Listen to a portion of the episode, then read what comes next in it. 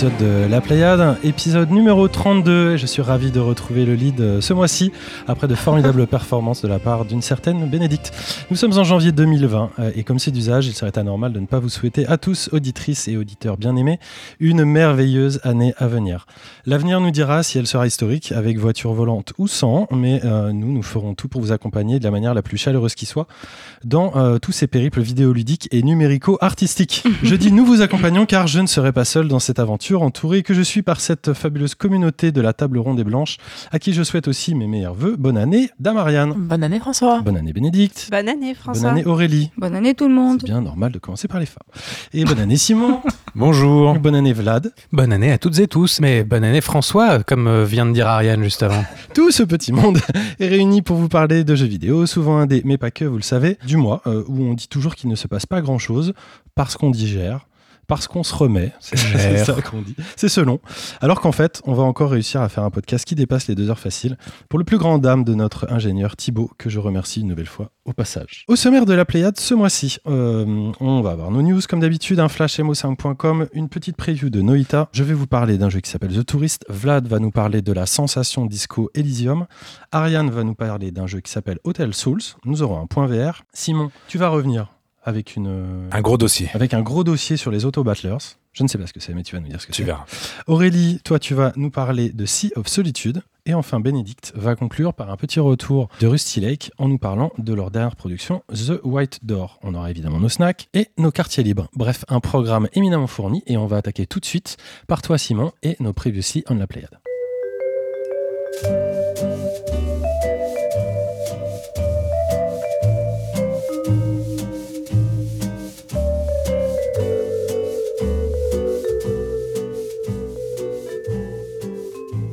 Ami Simon, grand Simon, bon Simon, que se passe-t-il sur les réseaux au sujet de la Pléiade et de notre dernière émission du mois dernier? Pour ce début d'année, c'est le grand retour de Yetcha. Vous connaissez tous Yetcha sur le doux site laplayette.fr. Il nous dit, comme euh, bon, à son habitude, il va râler. Comme vous parliez de Shenmue 3, vous avez dit que euh, Canton était dans la région de Guangxi. Euh, il s'insurge. Euh, on a eu cet échange post-podcast avec Vlad qui m'a induit d'erreur, enduit d'erreur même, puisque c'est dans le Guangdong que se trouve. Dans le Guangdong, j'ai été erreur, c'était moi l'erreur. Ne prends pas sur toi, Simon. Shenmue 3 se passe dans le Guangxi et, et Canton est dans le Guangdong, qui est la province voisine du Donc je dis voisine, mais c'est un peu comme si tu confondais la Pologne et la Hongrie à l'échelle de l'Europe. Oui, c'est à peu près ça. En revanche, il dit que Guilin, qui elle est au Guangxi, puisqu'il a eu la chance d'y aller, et j'ai adoré parce qu'il nous a laissé un message qui était quasiment euh, ce que moi j'ai ressenti quand j'ai joué au jeu euh, il y, a, y a un mois, c'est-à-dire un sorte de voyage, et il nous dit qu'il a fait des balades à vélo avec sa femme et qu'il s'est perdu. Et il nous partage toutes ses photos sur Twitter, si vous voulez.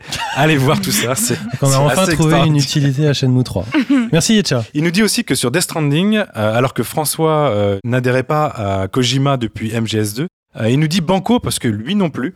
Et euh, il est totalement dans le même état d'esprit par rapport à- au jeu. Et ça l'interpelle énormément. Je pense qu'il va y jouer euh, grâce à ton Eh intervention. bien, je, je lui souhaite. Enfin, petite remarque vocabulaire pour terminer. Toujours sur Death Stranding, il faut prononcer le mot Chiral et non Chiral, comme Oui, vous l'avez dit plusieurs une fois. C'était totalement une Et erreur. il nous dit que ses amis chimistes et autres scientifiques ont dû y laisser quelques oreilles en, en Chimiste, je crois qu'on dit chimiste. on, on dit chimiste, exactement. Il nous fait des gros bisous et à très vite. Et gros bisous à lui aussi. On enchaîne avec euh, évidemment les jeux dont on parlait aux épisodes précédents et c'est Stories Untold. Ça remonte quand même à l'épisode 3 en avril 2017. Il faut euh, se souvenir, à l'époque on avait une présentatrice qui euh, sort aujourd'hui et un petit peu complètement de façon euh, surprise sur Switch. Donc vous pourrez jouer donc trois ans après quasiment à ce jeu extraordinaire qui nous avait ravis à l'époque.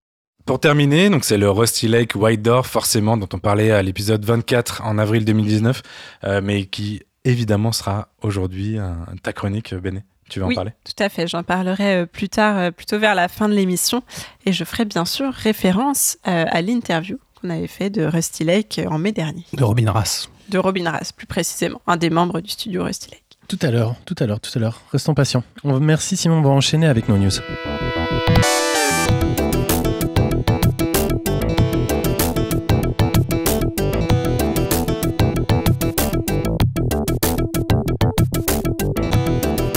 Alors ce mois-ci, euh, comme je l'avais dit en, introduction, évidemment, après les fêtes, il n'y a pas toujours, toujours euh, la grosse actualité qui tue. Et pourtant, j'ai presque envie de dire, il se passe quand même des choses dans le petit monde du jeu vidéo, hein, sans cesse en mouvement, sans cesse à vouloir attirer cette petite couverture vers lui, là, comme ça. Et on va commencer avec Aurélie. Aurélie, qu'est-ce que tu as noté ce mois-ci? Alors moi, ça va être le tour des news des Game Jam qui arrivent en ce début d'année. Il y a la Edu Game Jam au CRI à Paris, qui est le 24, 25 et 26 janvier.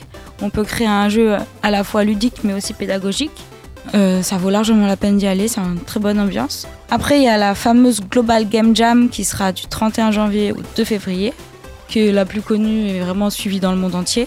Et il y a aussi Arte qui nous fait la surprise de faire sa propre euh, Game Jam qui sera du 6 mars au 8 mars. Alors j'ai moins d'informations, mais les inscriptions, elles ont commencé. J'avais relayé les annonces sur nos réseaux sociaux euh, il y a de ça une dizaine de jours déjà au sujet de cette Game Jam. Tu, tu te rends toi dans des Game Jam euh, de temps en temps ou... Euh, je vais faire celle du CRI. C'est intéressant parce qu'il y a plein de métiers différents qui se rencontrent. Des profs, des programmeurs, euh, des développeurs de jeux, des musiciens. On voit pas toujours les exemples de jeux qui ressortent de ça. Je trouve que c'est pas ultra mis en valeur. Il faudrait qu'on aille C'est faire un tour nous, cette année là, ce serait bien. Après, euh, quand on joue à des jeux itch.io, euh, il y en a énormément qui sont issus de Game Ouais. Jam. Alors, pas forcément effectivement des Game Jam françaises, mais euh, beaucoup de Game Jam internationales. Une game jam, c'est un thème à chaque fois qui est imposé ou pas? Ou ça peut être très libre? En général, il y a une contrainte, ou deux, ou trois. Et là, tu connais pas les contraintes de cette année? Non. L'année dernière, par exemple, pour le- la Game Jam du CRI, c'était euh, l'espace, utiliser l'espace dans son jeu. Et le thème, c'était euh, les stéréotypes, je crois. D'accord. Euh, J'ai un truc, c'est que souvent comme tu as des contraintes de temps euh, par équipe, tu vois, ils donnent pas les thèmes à l'avance non plus parce qu'il faut que tout le monde parte à la même, euh, Ouais. au, même- au même départ quoi. D'accord. Tu peux rien prévoir. Mais il y avait des Discorders qui nous avaient conseillé d'y aller et euh, on va certainement suivre leur avis. Merci euh, Aurélie. Ariane, qu'est-ce que tu as retenu ce mois-ci, toi qui étais un petit peu par Mons et par Vaux Alors en fait, euh, je voulais juste revenir sur la cérémonie des Pégases, qui euh, donc ce sera la première cérémonie le 9 mars euh, à Paris au théâtre de la Madeleine. Mais on peut, le public peut y assister. Et en fait, début février, ils vont ouvrir sur leur site académiejeuxvideo.org la, euh, la billetterie. Donc ça serait intéressant. Enfin moi, j'essaierai d'y aller pour voir ce que ça va donner. Il y a des catégories qui sont bien. Il y a le meilleur jeu étudiant, je trouve ça vraiment chouette. Bon, il y a le meilleur influenceur, ça c'est euh, moins Oui, il y a des catégories qui sont vraiment nulles. Oui, voilà, comme le meilleur influenceur. Voilà, le meilleur jeu service ou des trucs comme ça. Oui. c'est un peu inhérent à ce genre de, de, de- de cérémonie. Peu importe la cérémonie, il y a toujours des catégories qui sont plus intéressantes que d'autres. Oui, mais ça m'intéresse d'aller voir. C'est euh. payant ou pas les places? Euh, probablement, oui. Probablement. Pour l'instant, il n'y a pas de- il y a pas d'infos, mais euh, c'est en tout cas dans, dans deux trois semaines, on pourra s'inscrire et participer si on a envie euh, à cette première cérémonie. Ouais. Ce qui est marrant, c'est de savoir comment ils ont trouvé un trou dans le calendrier. Ça n'a pas dû être facile. Parce qu'entre les Game Awards et tous les trucs, tout Noël et tout- les, toutes les, les conférences qu'il y a partout et les, euh, les, les rendez-vous en fait du jeu vidéo, trouver une date pour se dire youpi les gars, on va faire des récompenses du jeu vidéo français, c'est- ça doit pas être simple. Il n'y a pas encore les dates du PlayStation Experience qui va annoncer la PS5 et des trucs comme ça qui, à mon avis, vont tomber à Ouais. peu près au même moment. Non, à mon avis, ouais, bon, bah, ça on verra, ça sera peut-être avant. Mais c'est pas, ça tombe pas comme les Césars d'ailleurs? C'est pas en mars Ah, les Césars j'ai aucune idée. Ah, D'accord, tout le monde se regarde là. Quand il s'agit de cinéma, là, alors jeu vidéo c'est bon, mais un cinéma, il a plus personne. Cinéma avec des, Ouais. des guillemets avec les doigts. Cinéma avec des rewards. Ouais. Bon, Vlad, c'est quoi ta news ce mois-ci? Eh bien, Louche Vipo, euh, dont on a déjà plusieurs fois parlé euh, ici, qui donc a cessé son activité il y a quelques mois déjà, euh, gros, gros pleur. Euh, en l'occurrence, Pierre Corbinet, donc le, le fondateur de site et son, son essentiel animateur, qui est aussi créateur de jeux par ailleurs, euh, s'est lancé dans un grand travail d'archivage de l'ensemble des jeux dont il a parlé sur Louche Vipo, c'est- c'est-à-dire 1800 jeux depuis que, depuis que Lou- Louche Vipo existe, puisque moins, respect. Beaucoup de ces jeux sont des jeux euh, très très indépendants qui ont pour un certain nombre disparu euh, de, la, de la surface de l'internet. Donc il en a quelques-uns sur son ordinateur, euh, il y en a quelques-uns qui existent encore en ligne, et puis il y en a un certain nombre qui ont tout à fait disparu. Donc il a lancé un appel à participation de tous ceux qui ont pu un jour ou l'autre avoir sur leur ordi un, un des, de ces 1800 jeux pour essayer d'en faire une archive globale qui permette de, de pouvoir continuer à, à parler, montrer, euh, jouer ces jeux. Donc allez voir sur le site de Louche Vipo, il y, a, il y a tous les liens, y compris quand vous êtes développeur vous-même, quand vous êtes simple joueur, euh, il y a, il y a beaucoup de choses qui sont, qui sont possibles de faire pour aider à, à la constitution de cette archive. Excellent site, excellente personne et très beau projet. Peut-être que MO5 aussi sont au courant de, de tout ça, mais bon là, c'est tout un sujet, hein, le, le patrimoine du jeu vidéo. euh, garder ça dans le temps, c'est vrai qu'on va y être de, malheureusement de plus en plus confronté. Absolument, et toi François, as-tu une news? Oui, complètement. Bah, moi, je, vais rester sur un sujet qui me plaît beaucoup. Je vais vous parler des Jeux Olympiques. Donc, vous n'êtes pas euh, sans savoir qu'on va avoir euh, des Jeux Olympiques euh, à Tokyo cet été et cinq ans plus tard à Paris en 2024. N'oubliez pas les Jeux Olympiques d'été. Et on a eu une déclaration du président du CIO, donc le comité olympique, qui s'appelle Thomas Bach, et qui revenait sur la présence des, jeux vidéo dans, les Jeux Olympiques. cette déclaration, je vais vous la lire, elle a fait un petit peu polémique parce qu'en fait, elle est basée sur plutôt la différence qui existe entre les jeux vidéo actuels et l'esprit olympique. Donc il disait, je vous cite, je le cite, pardon, il y a une ligne rouge concernant le contenu de certains jeux, on s'en doute bien. On, on, ne veut rien avoir avec ces jeux où l'on s'entretue. L'industrie a très bien compris notre opposition. Nous sommes en compétition pour les loisirs de la jeune génération mais nous pouvons utiliser les plateformes qu'utilisent les jeunes pour faire passer nos valeurs. Tout cela était dans, l'équipe euh, le 10 janvier. Et il a ajouté, et ça c'est moi qui, qui m'a intéressé un petit peu plus, lorsqu'il s'agit de simuler les sports, nous n'avons pas de problème de valeur et nous avons la possibilité qu'une fédération internationale puisse réglementer ces sports. Il enchaîne, cela ne signifie pas que nous n'aurons à Tokyo un nouveau programme olympique, nous ne sommes pas encore prêts et de loin, mais il s'agira de mieux se connecter à la nouvelle génération. Euh, et il ajoute enfin, savoir s'il si pourrait un jour être pris en considération pour le programme olympique, il parle des jeux vidéo, la réponse est oui, reste à savoir quand ce jour peut arriver. Ça nous fait pas vraiment avancer, mais quand même, on voit qu'ils sont toujours en réflexion sur ce sujet, de savoir comment intéresser les jeunes à l'olympisme, et tout en essayant de, de, de rester dans, dans, leurs valeurs qui sont évidemment pas compatibles avec celles de FPS coopératif ou en compétition. Néanmoins, bah voilà, pourquoi pas, si on pouvait avoir déjà euh, un petit pavé dans la mare et euh, démarrer avec des simulations sportives, qu'elles soient de football, euh, ou autre, de jeux de course ou quoi, pourquoi pas, ça pourrait être intéressant. C'est tellement des vieux cons. Euh, non mais j'ai lu ce truc, mais je, je, les trouve tellement insupportables. Et ils, ils se rendent compte en fait qu'ils sont vieux et c'est un peu comme Facebook. Ils sont, ils sont euh, pour les jeunes, ils, ils n'existent quasiment pas. Les Jeux Olympiques, ça veut plus rien dire aujourd'hui. Et puis aucun jeune s'intéresse à ce truc-là. Et, et, de renier comme ça les jeux vidéo euh, en, en, mode généraliste, genre oui de toute façon les jeux vidéo euh, c'est euh, c'est trop violent, c'est trop machin, mais c'est insupportable. Je, et je, je déteste le, les Jeux Olympiques, je déteste les gens. Tu l'as déjà dit, donc je vais. Oui, voilà, je, tu spoil ma chronique. Je peux pas, pour le coup, je peux pas te dire totalement que t'as que as tort, mais euh, mais en tout cas, tu pourrais être un peu plus nuancé, surtout quand tu dis que les jeunes s'intéressent pas à l'olympisme. Il va y avoir 2 milliards d'individus qui vont regarder les Jeux Olympismes d'été, et il y aura beaucoup de, vieux, beaucoup de jeunes. Il y aura non, 7 non, milliards non, de jeunes qui. Il y a des jeunes aussi. Non, non, ça c'est un peu drastique comme C'est complètement faux ce que tu dis. C'est juste du troll. euh, C'est complètement faux. Évidemment, les jeunes s'intéressent au sport et s'intéressent à l'olympique et s'intéressent aux Jeux Olympiques. Hein. Chut, ne Simon. tu dis des bêtises. Mais euh, je suis d'accord avec toi qu'ils pourraient. Enfin bon, c'est leur problème de trouver des solutions, mais ils pourraient avoir un discours un peu, un peu moins vieux schnock. Je suis d'accord avec toi. On a fini avec euh, nos news de ce mois-ci. Je vous félicite parce qu'on n'a pas parlé euh, que Sony n'était pas présent à l'E3. Comme, comme, quoi, on a des vrais, des, vrais, des vraies problématiques à la Pléiade. On va, comme chaque mois, terminer tout ce petit tour des news avec notre rendez-vous mensuel consacré aux jeux à pixels présenté par Seb22 qui n'a rien trop dit sur Shenmue 3. C'est l'heure du flash mo5.com.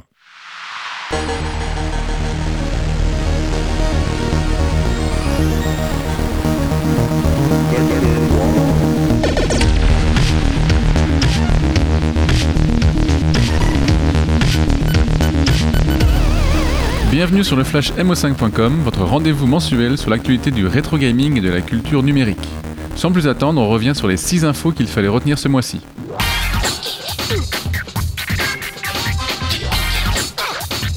Commençons avec du papier. Si Pixel avait ouvert les précommandes de l'histoire de la Dreamcast dès le printemps 2017, le livre prévu pour cette année n'est hélas toujours pas disponible. L'éditeur Read Only Memory tombe donc à pic.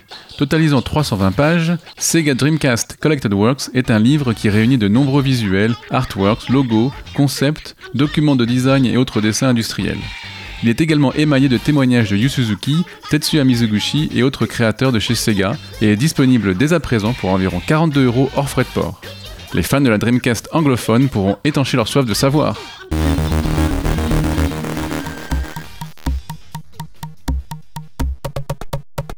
Continuons avec un jeu qui n'est jamais sorti. Si l'année 2019 pouvait être déjà qualifiée de bonne année pour Hidden Palace, avec l'exhumation du prototype rare de Sonic 3 fin novembre, le site spécialisé dans les Unreleased a livré la ROM du prototype de jeu Akira sur Mega Drive pour Noël. Car aussi culte soit-il, le long métrage d'animation signé Katsuhiro Ootomo n'aura finalement fait l'objet que de deux adaptations en jeu vidéo. Un visual novel médiocre publié sur Famicom par Taito en 88, et lorsque ce dernier est devenu un phénomène en Occident quelques années plus tard, le britannique Ice Software en a tiré l'un des pires jeux de l'Amiga. La même année, en 94, THQ présentait son adaptation signée Black Pearl Software sur console, qui semblait autrement plus prometteuse, mais qui n'est hélas jamais sortie. Et c'est donc le prototype de la mouture Mega Drive et Mega CD que l'on peut télécharger depuis peu sur le site Hidden Palace, mais dans une version alpha pétrie de bugs. Cela n'en reste pas moins une bien chouette trouvaille pour les fans de la moto de Kaneda dans Akira.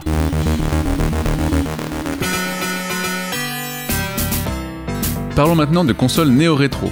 Comme tous les ans en janvier se tient le CES à Las Vegas, l'un des plus grands salons dédiés à la high-tech. C'est là-bas que My Arcade a présenté la Super Retro Champ.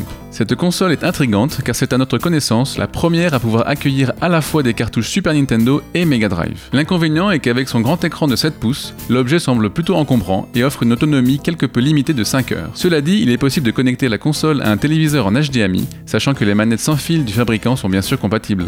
Elle est prévue dans le courant de l'année pour environ 99 euros. Si vous voulez briller en société pour montrer Super Mario et Sonic grâce au même appareil, ça peut être une bonne idée.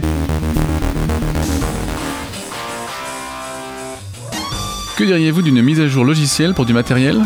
Disponible depuis un mois environ, le Neo Geo Arcade Stick Pro semble divisé en tant que stick arcade. De plus, en tant que mini-console, s'il surpasse largement son prédécesseur en matière de qualité d'affichage, sa sélection de jeux deux fois plus réduite et uniquement orientée sur les jeux de combat a aussi été critiquée. Cependant, SNK avait annoncé début novembre que d'autres titres cachés arriveraient. Un bidouilleur était même parvenu à débloquer peu après 20 jeux supplémentaires et avait publié un didacticiel pour le faire, hélas en japonais. Mais il suffira d'un peu de patience pour le faire de façon officielle, puisque le constructeur a ouvert une page où l'on peut télécharger les clés pour déverrouiller les deux premiers jeux, Metal Slug et Metal Slug 2. Les acheteurs du stick vont être enchantés de cette nouvelle.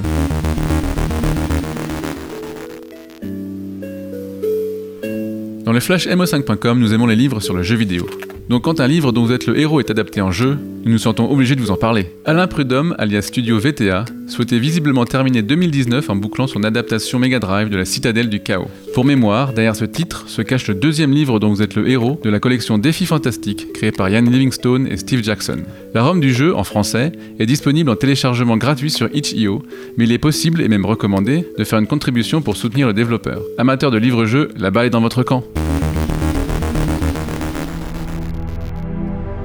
Mais l'annonce la plus importante du mois est la sortie le 17 décembre dernier sur GOG.com du jeu de 1997 tiré du film Blade Runner. Et il était temps, car l'année 2019, durant laquelle se déroulent les événements du film de Ridley Scott, était sur le point de s'achever. Après 10 ans de course-poursuite avec les ayants droit, Blade Runner est enfin disponible au tarif de 9 euros. L'équipe de ScumVM, l'émulateur de jeu MS-DOS, planchait sur un patch pour rendre ce jeu de nouveau fonctionnel sur les systèmes d'exploitation actuels, et ce alors que son code source était perdu. Or, le point and click de Westwood Studios était en tête des rééditions les plus demandées sur GOG.com, mais il posait de sacrés problèmes de licence. En effet, en plus d'être une adaptation de film, son développeur comme son éditeur ont mis la clé sous la porte fort longtemps. ScumVM a donc résolu les difficultés techniques, GOG.com l'aspect juridique, et tout cela a permis de donner du baume au cœur pour Noël avec la sortie de ce jeu mythique. Parce qu'il n'y a pas que des écrans dans la vie et que les rendez-vous IRL ont du bon, voici votre calendrier. Deux événements ce mois-ci. Les samedis 15 et 22 février 2020, l'école Objectif 3D organise des journées portes ouvertes, d'abord sur son campus d'Angoulême, puis sur celui de Montpellier. Futurs étudiants de ces régions, vous pourrez avoir un aperçu des formations à divers métiers du jeu vidéo que cette école dispense. Et, du 11 janvier au 22 février 2020, se tiendra l'exposition d'art numérique appelée Labyrinthe. Conçue par l'association Pixel, elle se tiendra au 106 de Rouen et vous emmènera dans cette thématique à travers des œuvres issues du jeu vidéo, du cinéma et d'autres œuvres numériques. Voilà, c'est tout pour aujourd'hui. Retrouvez ces infos sur le Mac de mo5.com. Merci à la Pléiade, rendez-vous le mois prochain et prenez soin de vos machines.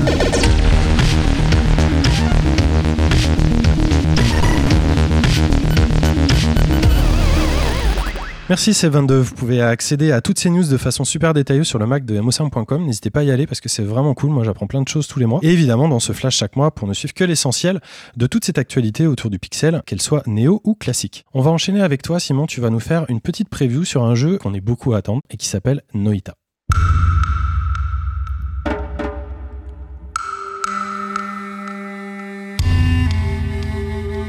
Noita, c'est un jeu important. C'est euh, le jeu de Nola Games, des petits indépendants de Helsinki, donc en Finlande.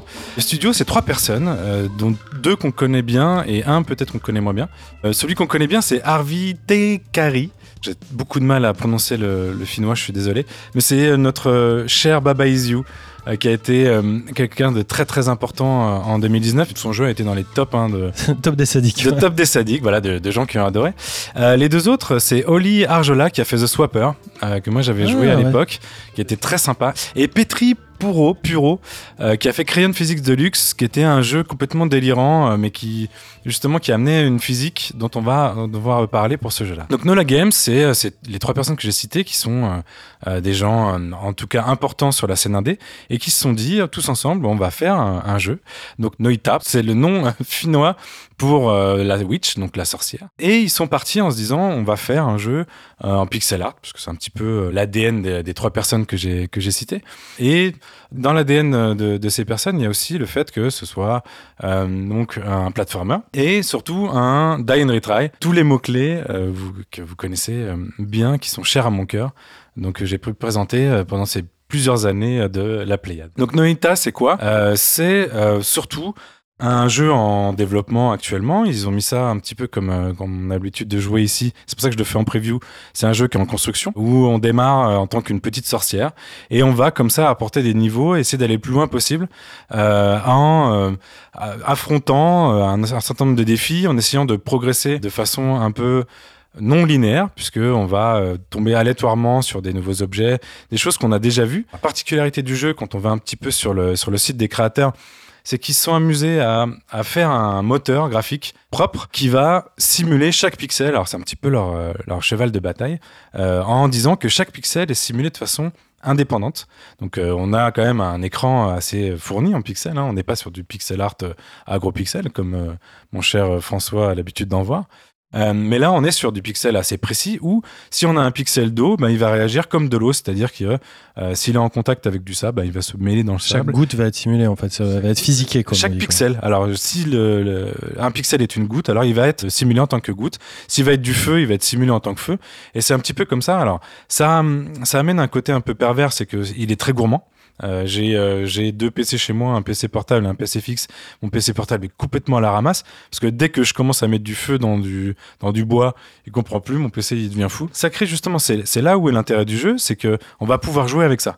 Et donc on est une sorcière, on a une baguette euh, magique et on va pouvoir récupérer des nouvelles et qui à chaque fois ont des propriétés différentes. Et on va pouvoir comme ça interagir avec le monde, avec notre baguette qui va changer euh, pour encore une fois, le principe est simple, hein, aller de plus en plus loin. Alors, c'est pas forcément plus profond, comme dans un Terraria, que ça m'a beaucoup fait penser à Terraria de base si vous y avez joué à l'époque. C'était en tout cas le Minecraft 2D de l'époque où c'était beaucoup de crafting. Là, on n'est pas dans le crafting, on est dans l'aventure. On est dans le, on va aller plus loin, on va aller toujours plus loin, plus profond. Le jeu est toujours en construction et euh, vous l'avez entendu, le fond sonore est très important puisque autant le jeu est en construction et ils disent qu'ils en ont encore pour une bonne année euh, de, comment on appelle ça, Polish.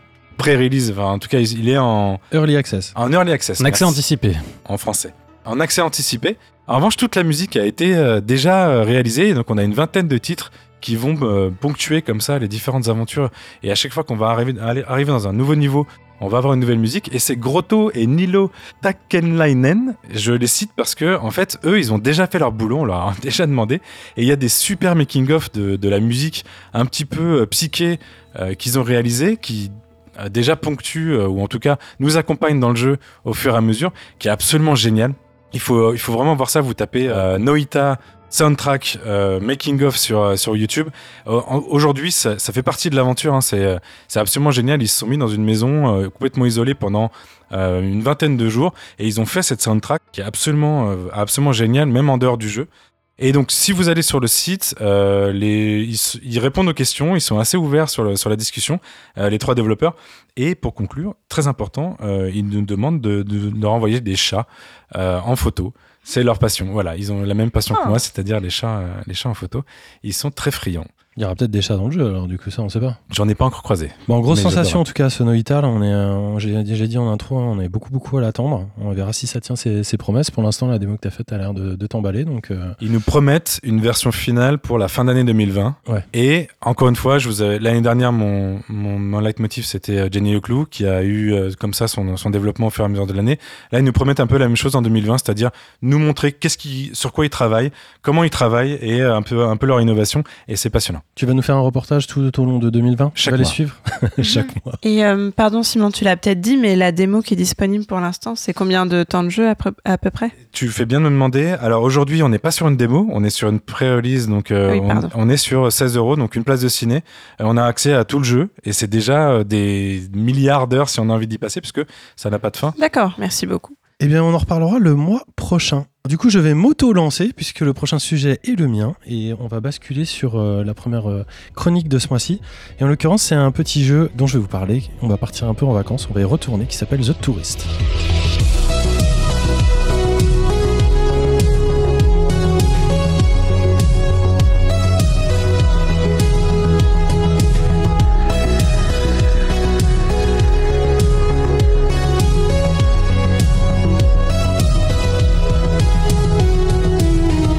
Alors The Tourist, qu'est-ce que c'est Vous avez dû le voir, euh, The Tourist euh, a été annoncé lors du Stream Indie World de Nintendo en août 2019 et il est sorti le 21 novembre de l'année dernière.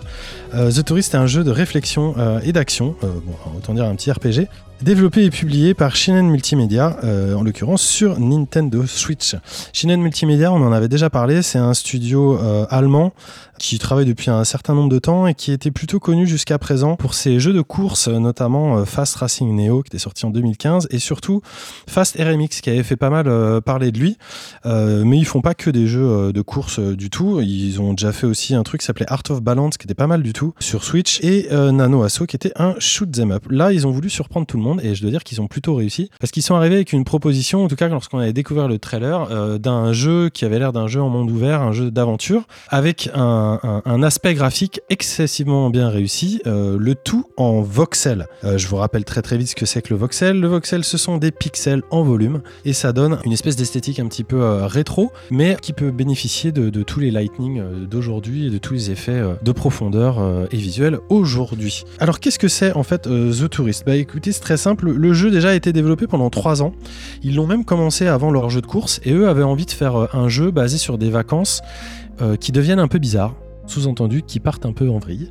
Et en tout cas, c'est ce qu'ils ont bien réussi à faire. Alors, il n'y a pas d'intro véritablement longue, hein, euh, pas d'interface euh, compliquée. On est jeté dans le jeu comme ça. Ça paraît triste, mais après tout, on est, on est en vacances. Et surtout, qu'est-ce que c'est beau Le voxel est genre ultra joli, il y a des effets de particules partout. On est au royaume du tilt shift. Alors le tilt shift, je sais pas si vous vous rappelez, hein, c'était cet effet euh, visuel qui permet de, placer euh, un- un- une bande de flou au premier à l'arrière-plan, ce qui donne comme ça un très très grand effet de, de profondeur. On l'avait vu euh, notamment dans Octopath Traveler et dans le remake de Link's Awakening. Zelda, parlons-en, parce que le jeu est quand même assez nettement inspiré de la série de Nintendo. On pourrait même le penser comme étant un crossover entre Zelda, euh, GTA Vice City et Minecraft. T'as oublié Lego. Et je pourrais dire Lego, mais bon, quand on a dit Minecraft, on- euh, qui n'a pas dit Lego? Les développeurs, eux, parlent d'un d'un style visuel un peu comme un jeu Super NES ou NES auquel on aurait apporté la troisième dimension. Peu importe. En tout cas, pas d'interface pour nous accueillir, mais pas de musique pour nous accueillir. Bon, au moins, ça change de l'île Delfino de Super Mario Sunshine. Elle arrivera au compte-goutte un peu plus tard et elle sera assez merveilleuse. Notre personnage, tout droit sorti d'un film des, des frères Cohen, euh, doit juste découvrir les lieux. hein. On est dans un jeu de- d'exploration. Il doit partir euh, comme ça à la découverte et faire juste ce qui lui plaît. Ça fait du bien. Ça me rappelle Death Stranding un petit peu, genre fais ce qu'il te plaît, on n'est plus là pour livrer des colis. On est en vacances après tout, donc faut pas, faut pas non plus exagérer, même si on pas tarder à découvrir, comme, comme je vous l'ai laissé euh, subodorer, qu'elles ne vont pas être exactement se passer tout à fait comme, comme prévu. Je vais, je vais pas vraiment vous spoiler, mais on est devant un, un jeu d'aventure classique et quasi choubi. Il y a des petites énigmes, des petits puzzles à résoudre, des petits donjons, des petits boss. On est un peu dans le genre de, du A Short euh, Hike dont je vous avais parlé ou de Golf Story dont j'attends euh, la suite prochaine. Il y a certains mini-jeux qui sont vraiment super cool et superbement réalisés en hommage à des jeux vidéo classiques. Comme F0 qui a été montré euh, notamment dans, le trailer et d'autres que je ne spoilerai pas mais qui sont vraiment vraiment bien cool et moi qui me parle qui me parle juste à donf. Il y a des secrets à trouver, des quêtes à remplir. Bon, on est tranquillou à la maison. hein. Tout est fluide et assez simple. Enfin, quand je dis assez simple, euh, c'est pas tout à fait vrai parce qu'on est obligé quand même d'être vraiment très très en face de chaque objet ou de chaque personnage euh, pour pouvoir euh, leur parler ou les utiliser. Et en mode nomade sur la Switch, quand on joue à 90 ans comme moi, c'est vraiment un peu petit. hein. Le studio aurait pu être un peu plus euh, conciliant euh, pour mon ophtalmologue. Bref, euh, la 3D est pas toujours simple à lire non plus, même en tournant avec la caméra, notamment dans les phases d'action. Il y a beaucoup de choses où il faut se déplacer, sauter, tourner la caméra en même temps. C'est un peu chaudard. Et il y a surtout certaines hausses soudaines de difficulté, notamment pour certains boss et dans les minigames qui feront vraiment rouspéter. Ça te dit encore rouspéter notre époque? Bien sûr. Oui, oui, ça se dit. Et vouloir clairement retourner au bureau euh, plutôt que prévu euh, que de rester euh, dans ces vacances-là. Quelques alertes. T'as pas de niveau de difficulté, tu peux pas descendre le. Non, non, il n'y a pas de niveau. Là, t'es c'est sur un c'est truc, C'est euh, RPG, c'est juste que c'est vraiment tranquille. Et au bout d'un moment, des fois, t'as des trucs genre, pouh, ça devient dur euh, d'un coup. euh, C'est genre, oula, je t'ai pas préparé. euh, C'est un petit ascenseur émotionnel. Voilà, on va dire ça comme ça, pour pas parler de frustration. Quelques allers-retours un poil barbant, mais les temps de chargement sont hyper courts. Donc euh, le monde est, certes ouvert, mais finalement il est composé de petites îles, et moi je les aurais aimés beaucoup plus vastes. Donc tout ça est, très cohérent, très réussi, mais quand même assez, euh, ramassé. Bref, euh, The Tourist, c'est vraiment le jeu de la bonne humeur, de la découverte, de la chemise à fleurs, le jeu du touriste quasi parfait, le chill, sans, le, chili et les maladies intestinales qui peuvent parfois survenir lors d'un si sympathique voyage. Juste le bronzage qu'il faut pour passer l'hiver, les lunettes de soleil bien chaussées, le sourire gravé sous la moustache. Donc je l'ai déjà dit, sur Switch et euh, ça coûte euh, 20 euros. Que dire de plus à part des questions de l'équipe autour de moi qui veulent partir en T'arrêtes pas de vacances dire encore que c'est un RPG, mais qu'est-ce qui est euh, RPG dans ce jeu? J'ai un peu du mal à voir euh, ce qui tient du jeu de rôle dans, dans toute Bah disons histoire. que tu, tu, tu, tu, tu joues le rôle d'un touriste, tu vois, par exemple. Et ça, ça en fait un jeu de rôle. Et, et- et quand j'étais en train de penser jeu de rôle, je pensais beaucoup plus à, à- à Golf Story qu'à Skyrim. hein. Euh, et clairement, hein, tu upgrades pas euh, tes armes, même s'il y a quelques trucs que tu gagnes. En fait, tu, tu dois quand même trouver des secrets. Tu trouves des, tu vas de quête en quête et ça te donne des petits objets qui t'appètent euh, à droite, à gauche, dans des mini-jeux, dans des mini-expériences et tout ça. C'est vraiment la promesse qu'on en attendait, mais juste en un petit peu plus ramassé. Mais non, non, si tu cherches le nouveau RPG qui va battre The Witcher, euh, passe ton chemin, on n'en est pas là. Et on est d'accord que du coup, au départ, le, le petit personnage se balade euh, sans but aucun et il a des quêtes qui lui tombent dessus un peu avec. ça lui tombe euh, pas dessus, ça lui tombe dessus si tu ouvres des portes, si tu fais des choses, si tu vas te baigner, si tu... euh, En fait, en étant dans l'interaction avec le monde, euh, l'aventure se, te saute au visage. Moi, je trouve ça euh, vraiment chouette. J'aime bien le, le concept parce qu'en fait, j'ai envie après de voir le touriste au ski, le touriste en montagne, le touriste en randonnée. Bah, c'est un peu la limite, c'est que moi je pensais qu'il y aurait tout ça dedans et qu'en Ah. fait euh, il y a juste un, c'est un peu un mini touriste ce touriste. Alors euh, c'est pas cher, donc euh, c'est quand même cool. Mais il y aura des euh, suites peut-être. Mais ouais, moi j'aimerais bien que ça marche. En tout cas, le jeu est plébiscité notamment pour son, son visuel. Donc euh, voilà, wait and see pour la pour la suite. On va enchaîner avec un jeu un petit peu moins festif, mais ô combien intéressant Et ô combien disco et ô combien disco. On va être pendu à tes lèvres, jeune barbu. On va s'attaquer à parler de Disco Elysium.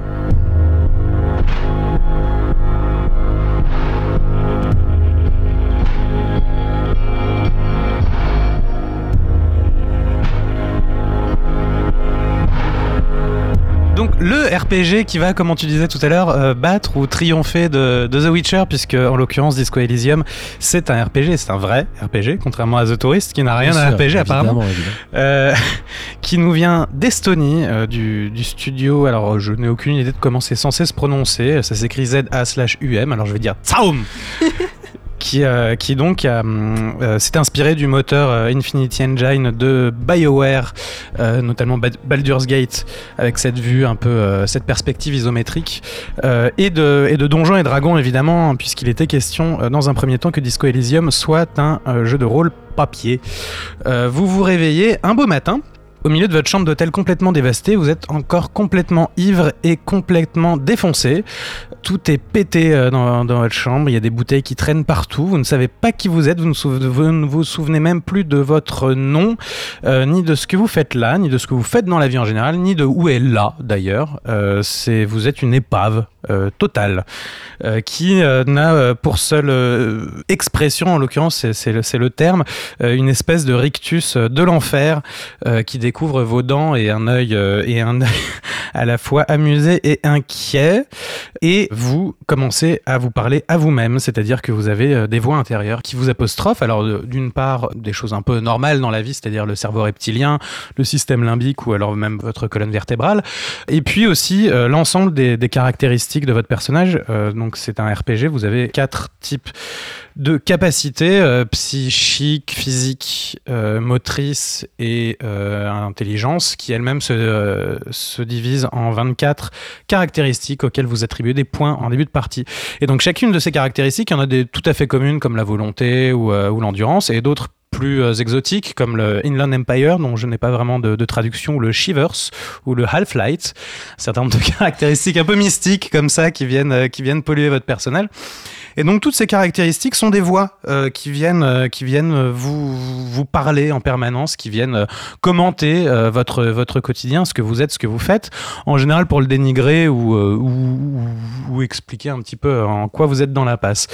Et vous êtes évidemment hanté par le démon du disco, d'où le titre du jeu. Le disco, vous le savez, c'est cette, ce, jumeau maléfique de la funk. La funk étant cette grande musique d'émancipation des années 70, euh, qui va avec, euh, avec le- les droits civiques, où tout, tout à coup euh, les Noirs américains retrouvent euh, leurs euh, racines, euh, leurs racines africaines et commencent à métisser euh, leur, leur musique avec, avec les sonorités de l'époque. Et le disco en est la version totalement commerciale, anesthésiante, qui retire tout côté politique de, de, de la funk pour en faire une simple, une simple musique de, de, fête, sans aucune Profondeur. profondeur. Voilà, merci. Et pour cause, puisque le jeu se passe à Revachol. Donc C'est une ville euh, de ce, monde imaginaire dans une, une uchronie euh, un peu. Ça se passe dans les années 50, mais on ne sait pas de quel siècle. euh, sur une planète, mais on ne sait pas vraiment quelle planète. Et Revachol donc a eu a vu naître une révolution communiste il y a une, une quarantaine d'années. Une brève expérience qui a duré quelques mois avant d'être écrasée dans le sang par une coalition de cinq autres nations capitalistes qui sont venus dire c'est quoi ce bordel, il faut pas du tout que ça arrive, et qui sont venus mettre sous tutelle Revachol immédiatement, massacrer tous les révolutionnaires, et imposer un État donc qui est téléguidé euh, de ces nations étrangères, y compris la police, donc qui est tout à fait sous tutelle de ces nations étrangères. Et je dis la police puisque on se découvre être un policier assez rapidement, qui est là en fait depuis quelques jours pour résoudre euh, une enquête qui est la découverte du corps d'un pendu dans la cour juste derrière l'hôtel. Et au lieu d'avoir commencé notre enquête, on, on s'est juste bituré la gueule pendant trois jours et on s'est drogué et on a tout oublié. Euh, Il y a une espèce de côté trash comme ça qui va accompagner notre personnage, qui est un, côté. euh, euh, je trouve tout à fait réjouissant et, euh, dans, une espèce de saleté qui est assez peu abordée dans les jeux vidéo, là où GTA ou Rockstar en général fait dans, du trash très, convenu et finalement pas si subversif que ça. Là, il y a quelque chose de, beaucoup plus poussé, de beaucoup plus intéressant dans cette façon de, montrer, euh, de nous faire un personnage épave. Tu pourrais donner un exemple parce que quand même, euh, même si je vois à peu près ce que tu veux dire, on a suffisamment de parler de GTA, notamment sur ces débordements, que ça me paraisse intéressant que tu dises en quoi euh, serait plus trash ou plus euh, politiquement incorrect. Ah bah, c'est un personnage qui est vraiment toxicomane, euh, qui a des vrais problèmes avec la drogue et l'alcool, euh, raconté par des auteurs qui savent manifestement de quoi ils parlent. Et, donc il y a ce que je te dis, il y a en permanence une trentaine de voix qui, viennent interpeller ton personnage, qui est lui tiraillé par toutes ses addictions, qui est tiraillé par l'idée, enfin qui est toujours entre son devoir de policier et euh, l'appel de toutes ces voix intérieures qui vont se manifester selon les caractéristiques que tu vas pouvoir avoir euh, C'est définies sombre. en début de partie. C'est sombre, mais en même temps, c'est très drôle aussi. C'est, c'est- parce que c'est, Ah ouais ouais, ouais, c'est très drôle. Il y a un côté, euh, t'es un peu entre euh, Monkey Island euh, par un certain côté, il un côté un peu point and click dans le jeu et euh, quelque chose de, de plus narratif, mais il y a un, il y a un humour qui, est, qui est vraiment présent en permanence.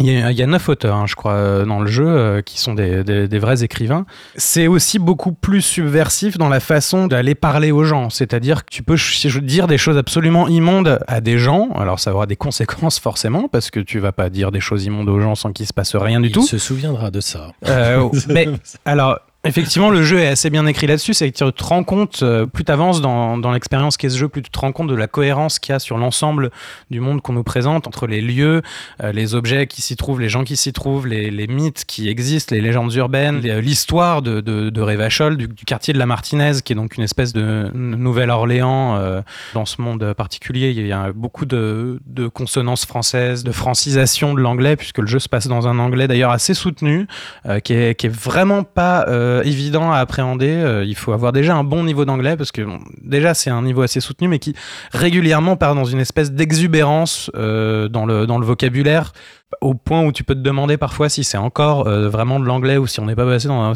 une espèce de stade supérieur de, de la langue, euh, qui est un peu étrange, hein, vraiment. Beaucoup de gens d'ailleurs euh, notent le fait que ça va pas être simple de le traduire. C'est vrai, mais ça serait utile pour l'ouvrir. Ah non, ce serait utile, mais est-ce que c'est possible? C'est une autre question.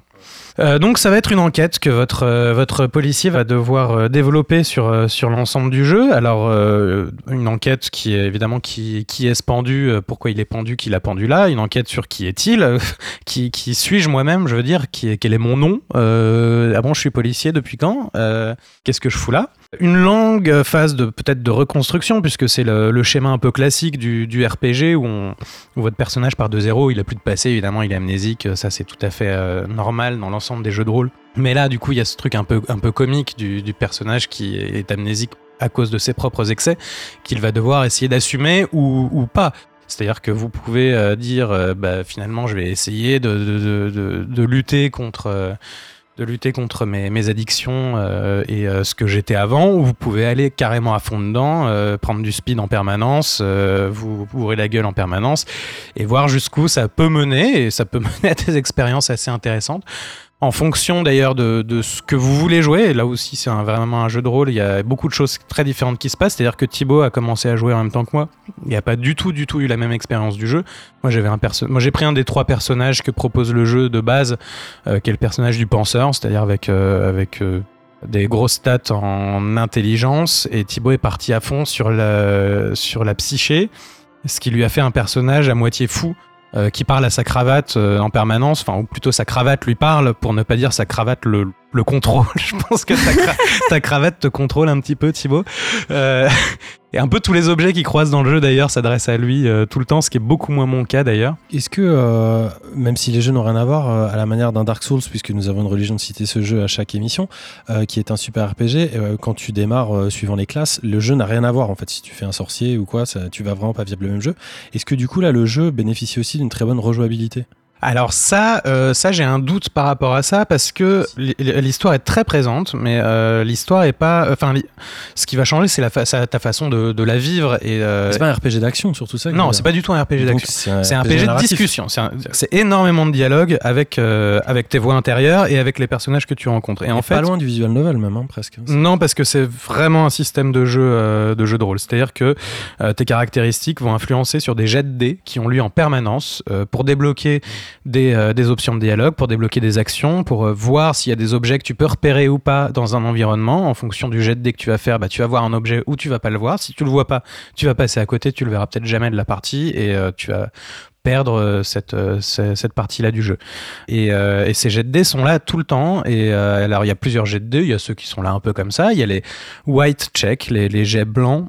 Euh, que tu vas pouvoir essayer de faire une fois. Et si tu le rates eh ben tu pourras peut-être essayer de le refaire plus tard à condition d'avoir augmenté tes stats ou d'avoir parlé à d'autres gens d'avoir fait un truc secret. Et il y a les red check qui sont les pires que tu ne peux faire qu'une fois dans le jeu et tu reviendras jamais là-dessus. Chacun va en avoir une, une, une expérience différente. C'est vrai que sur les premières heures tu as l'impression que que c'est une rejouabilité infinie. En fait plus tu te rapproches de la fin du jeu plus tu comprends que l'histoire elle est elle est ce qu'elle est, elle est elle est très importante mais euh, y est pas c'est pas un jeu qui se rejoue à tout point. Et puis c'est un jeu qui dure 30 heures. T'as pas forcément envie de re- relancer Ah, c'est un jeu de 30 heures. 30 heures euh, tout le temps Béné, t'avais une question? Euh, oui, c'est une question rapide. En fait, t'é- t'évoquais euh, en parlant de la jeunesse du jeu de, du premier projet qui était un projet de jeu de rôle euh, papier. C'est vrai qu'effectivement, euh, pas mal de mécanismes du jeu semblent pouvoir s'y adapter. Est-ce que c'est un projet qui a été totalement abandonné vu qu'ils l'ont développé en jeu vidéo? Où on peut envisager euh, un parallèle et avoir effectivement ce jeu, en fait. ce jeu papier. Bah, qui serait soit une adaptation, soit un spin-off dans le même univers. euh. Avant Disco Elysium, il y a un bouquin euh, dont, qui n'a pas été traduit en français, qui est dans, dans le même univers, qui est pas du tout avec les mêmes personnages, qui existe. Euh, je pense qu'on est dans, dans, dans le genre d'état d'esprit où euh, ils ont fait Disco Elysium sans savoir ce que ça allait donner, en étant très confiants dans l'œuvre qui- qu'ils ont créée, mais sans savoir si ça allait trouver son public. Je pense que à l'origine, non, il n'en était pas question du tout. C'est-à-dire que le jeu de rôle papier n'a pas existé parce que le jeu vidéo existe. Maintenant que le jeu vidéo a eu le succès qu'il a, je pense que absolument tout est possible. Il est question d'un DLC, il est question d'une suite. euh, et à mon avis, il sera question d'un jeu de rôle papier à un moment donné. Il sera peut-être question d'autres bouquins, il sera peut-être question de BD, il sera peut-être question de tout ce que tu veux. Ouais, ça peut être le lancement d'une franchise. quoi. Ça peut être quelque chose de- d'assez énorme. C'est euh, c'est à eux de voir ce qu'ils veulent euh, en faire. J'espère pas. hein. Après, s'ils sont cohérents avec ce dont ils parlent politiquement dans ce jeu, euh, T'espères pas. non, j'espère qu'ils vont vouloir garder une œuvre cohérente, resserrée dans ce bien qui est ce qu'elle est et qui est pas euh, une franchise commerciale dont, dont le but est simplement de, de vendre des choses. Voilà. Enfin, Oui, il, y a, il y a quelques temps, tu nous parlais d'Outer Wilds, qui était déjà un premier jeu. Là, c'est un premier jeu, si je comprends bien. C'est un de ce premier jeu, studio. Absolument. C'est juste hallucinant la transformation, ce qu'ils ont, ce qu'ils sont arrivés à faire. Donc euh, moi, je leur souhaite euh, vraiment de continuer sur euh, sur cette lancée-là et puis de, de nous proposer euh, d'autres choses. S'ils pouvaient étendre l'univers, bah, qu'ils le fassent. S'ils en ont encore sous le coude. Ouais, il faut qu'ils le fassent en suivant un schéma narratif. En fait, tant que ça reste un univers narratif et pas un univers commercial, ça peut fonctionner. Tu voulais ajouter un dernier truc, non? Euh, je voulais ajouter, je sais pas, que ce jeu est encore beaucoup plus riche que tout ce que j'ai pu en dire, que, que c'est c'est compliqué en, en aussi peu de temps de raconter euh, l'ensemble de ce qu'est cette aventure avec, avec le personnage qu'on qu'on s'est construit, avec l'ensemble des gens qu'on rencontre, euh, que le, la DA est quand même vraiment belle aussi, euh, une espèce de peinture, euh, je suis très, très sur les jeux peinture en ce moment, j'ai l'impression, après euh, Evans Vault, euh, qui a une, enfin, qui a, il y a une atmosphère euh, qui est un peu euh, à la Bad Lieutenant de Herzog, un truc un peu, un peu humide et, euh, et inquiétant et en même temps sans l'être, euh, de, de corruption, de choses. Enfin, c'est vraiment chouette. Qu'est-ce que tu pourrais dire euh, pour conclure à un noob qui voudrait se lancer dedans pour le convaincre? Waouh Est-ce que c'est vraiment Euh, que un jeu pour euh, ultra velu qui comprend parfaitement l'anglais? Je me pose la question de tous les gens qui entendent parler de Disco Elysium partout et qui voudraient se lancer dans le truc et qui se disent euh, c'est chaud, c'est pas traduit, c'est peut-être un peu velu, un peu grisou, c'est pas pour moi, tu vois. Bah, C'est un- dans, ce sens-là où je posais ma question. C'est un jeu plein d'humour, qui est curieux, qui s'intéresse, euh, qui s'intéresse au monde, qui s'intéresse aux gens, euh, qui, qui s'intéresse à ce que, à ce qu'est censé être un jeu vidéo, à ce qui est censé être un jeu tout court en fait. Qu'est-ce qui fait jeu à un moment donné Et, et c'est vraiment ça qui m'a, à un moment donné, le- l'ensemble de ce que propose les jeux, sa cohé- le jeu, sa cohérence, la cohérence de son histoire, euh, la- ce qui te permet de faire et finalement d'accomplir, même- si l'histoire est on en parlait avec Thibaut avant, euh, est, relativement linéaire. En fait, finalement, elle te permet vraiment d'être le personnage que tu veux euh, y être. Et, euh, c'est- assez rare, en fait. C'est assez rare et je pense que c'est un jeu important des dix dernières années. Clairement, euh, par rapport à tout ce qu'on a pu voir en termes de jeux vidéo, c'est Un jeu, un jeu important, même un jeu majeur probablement. En tout cas, merci à ce studio et rendez-vous pour la suite. Euh, on va regarder ça et puis peut-être des portages hein, sur les consoles et tout ça qui vont, qui vont arriver parce que pour l'instant, c'est que sur PC. Alors, c'est prévu pour aller sur console, traduit en toutes les langues 2020. euh, Euh, c'est pré- prévu cette année. console 2020, ouais. Console 2020 avec le français, tout ce qu'on veut, l'espagnol si tu veux. Traduit, on toi, verra euh, quand on y sera. hein. on verra quand on y sera. On va enchaîner avec toi, euh, Damarian, pour un jeu euh, encore une fois intrigant avec toi, c'est- souvent le cas. Un jeu asiatique qui a l'air d'être en noir et blanc. On va en apprendre un petit peu plus. Tu vas nous parler de Hotel Souls.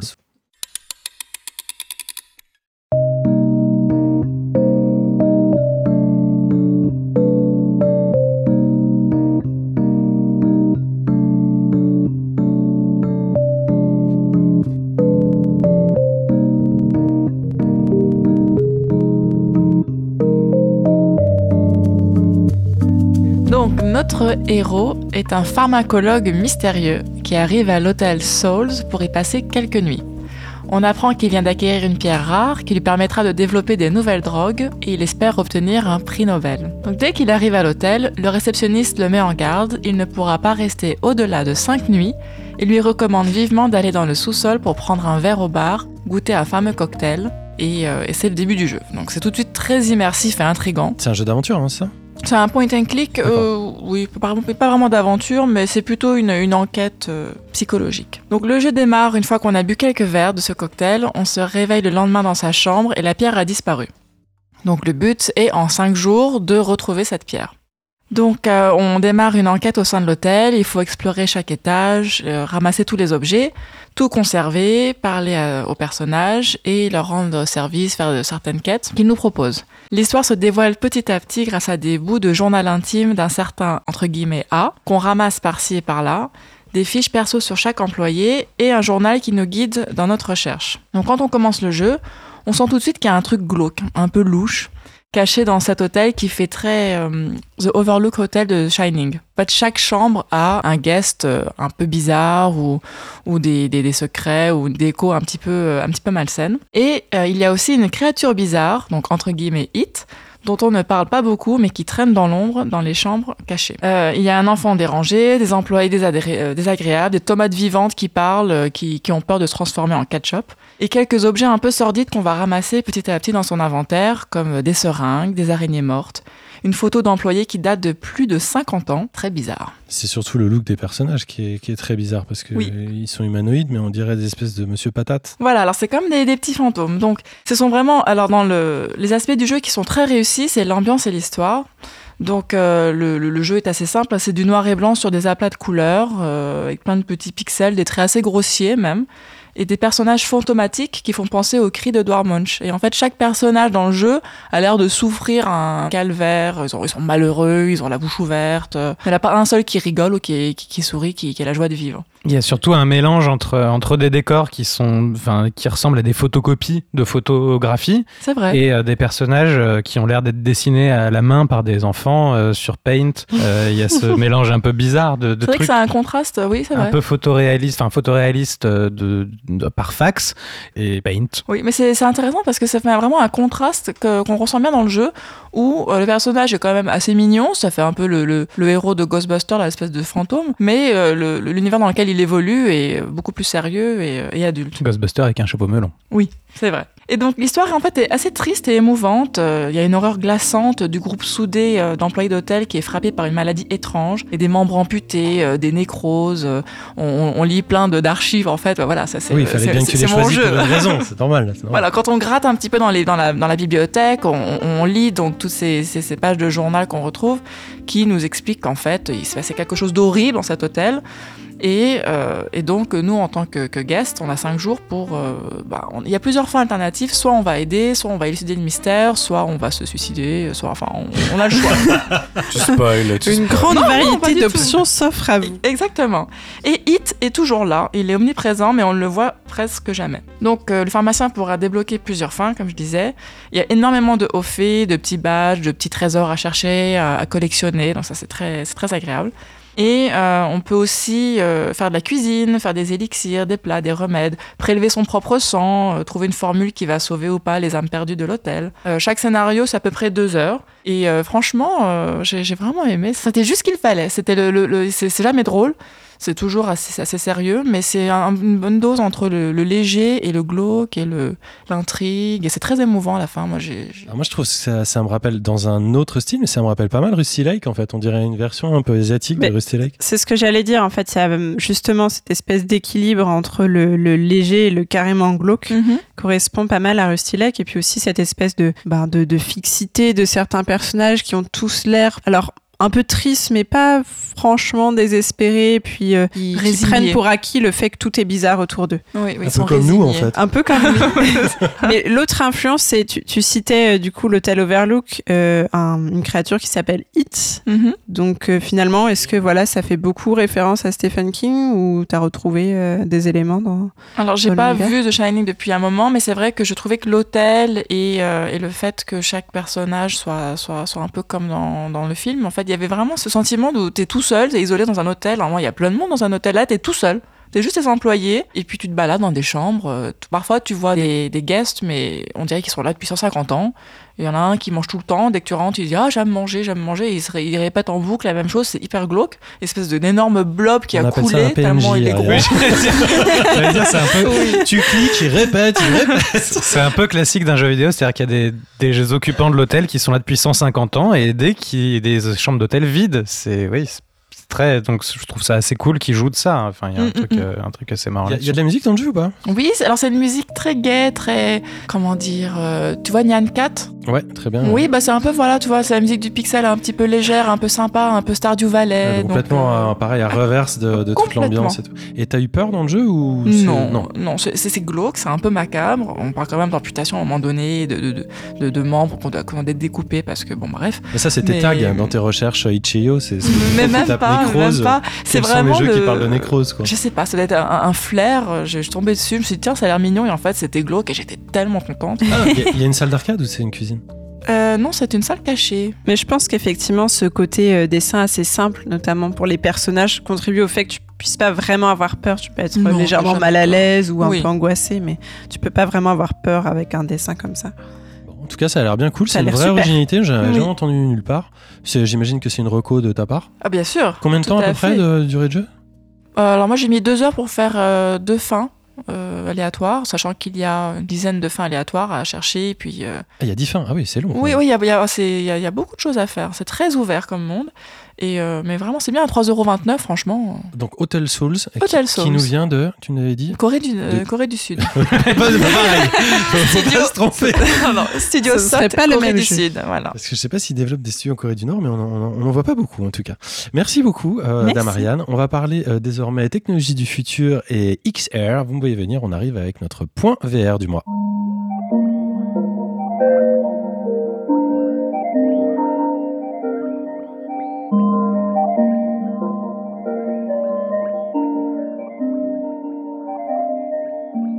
Alors le point vert de ce mois-ci, le point XR réalité mixte, euh, on va commencer par un tout petit point en fin d'année euh, 2019 pour euh, répondre un petit peu euh, à différentes questions qu'on se pose sur l'état du marché.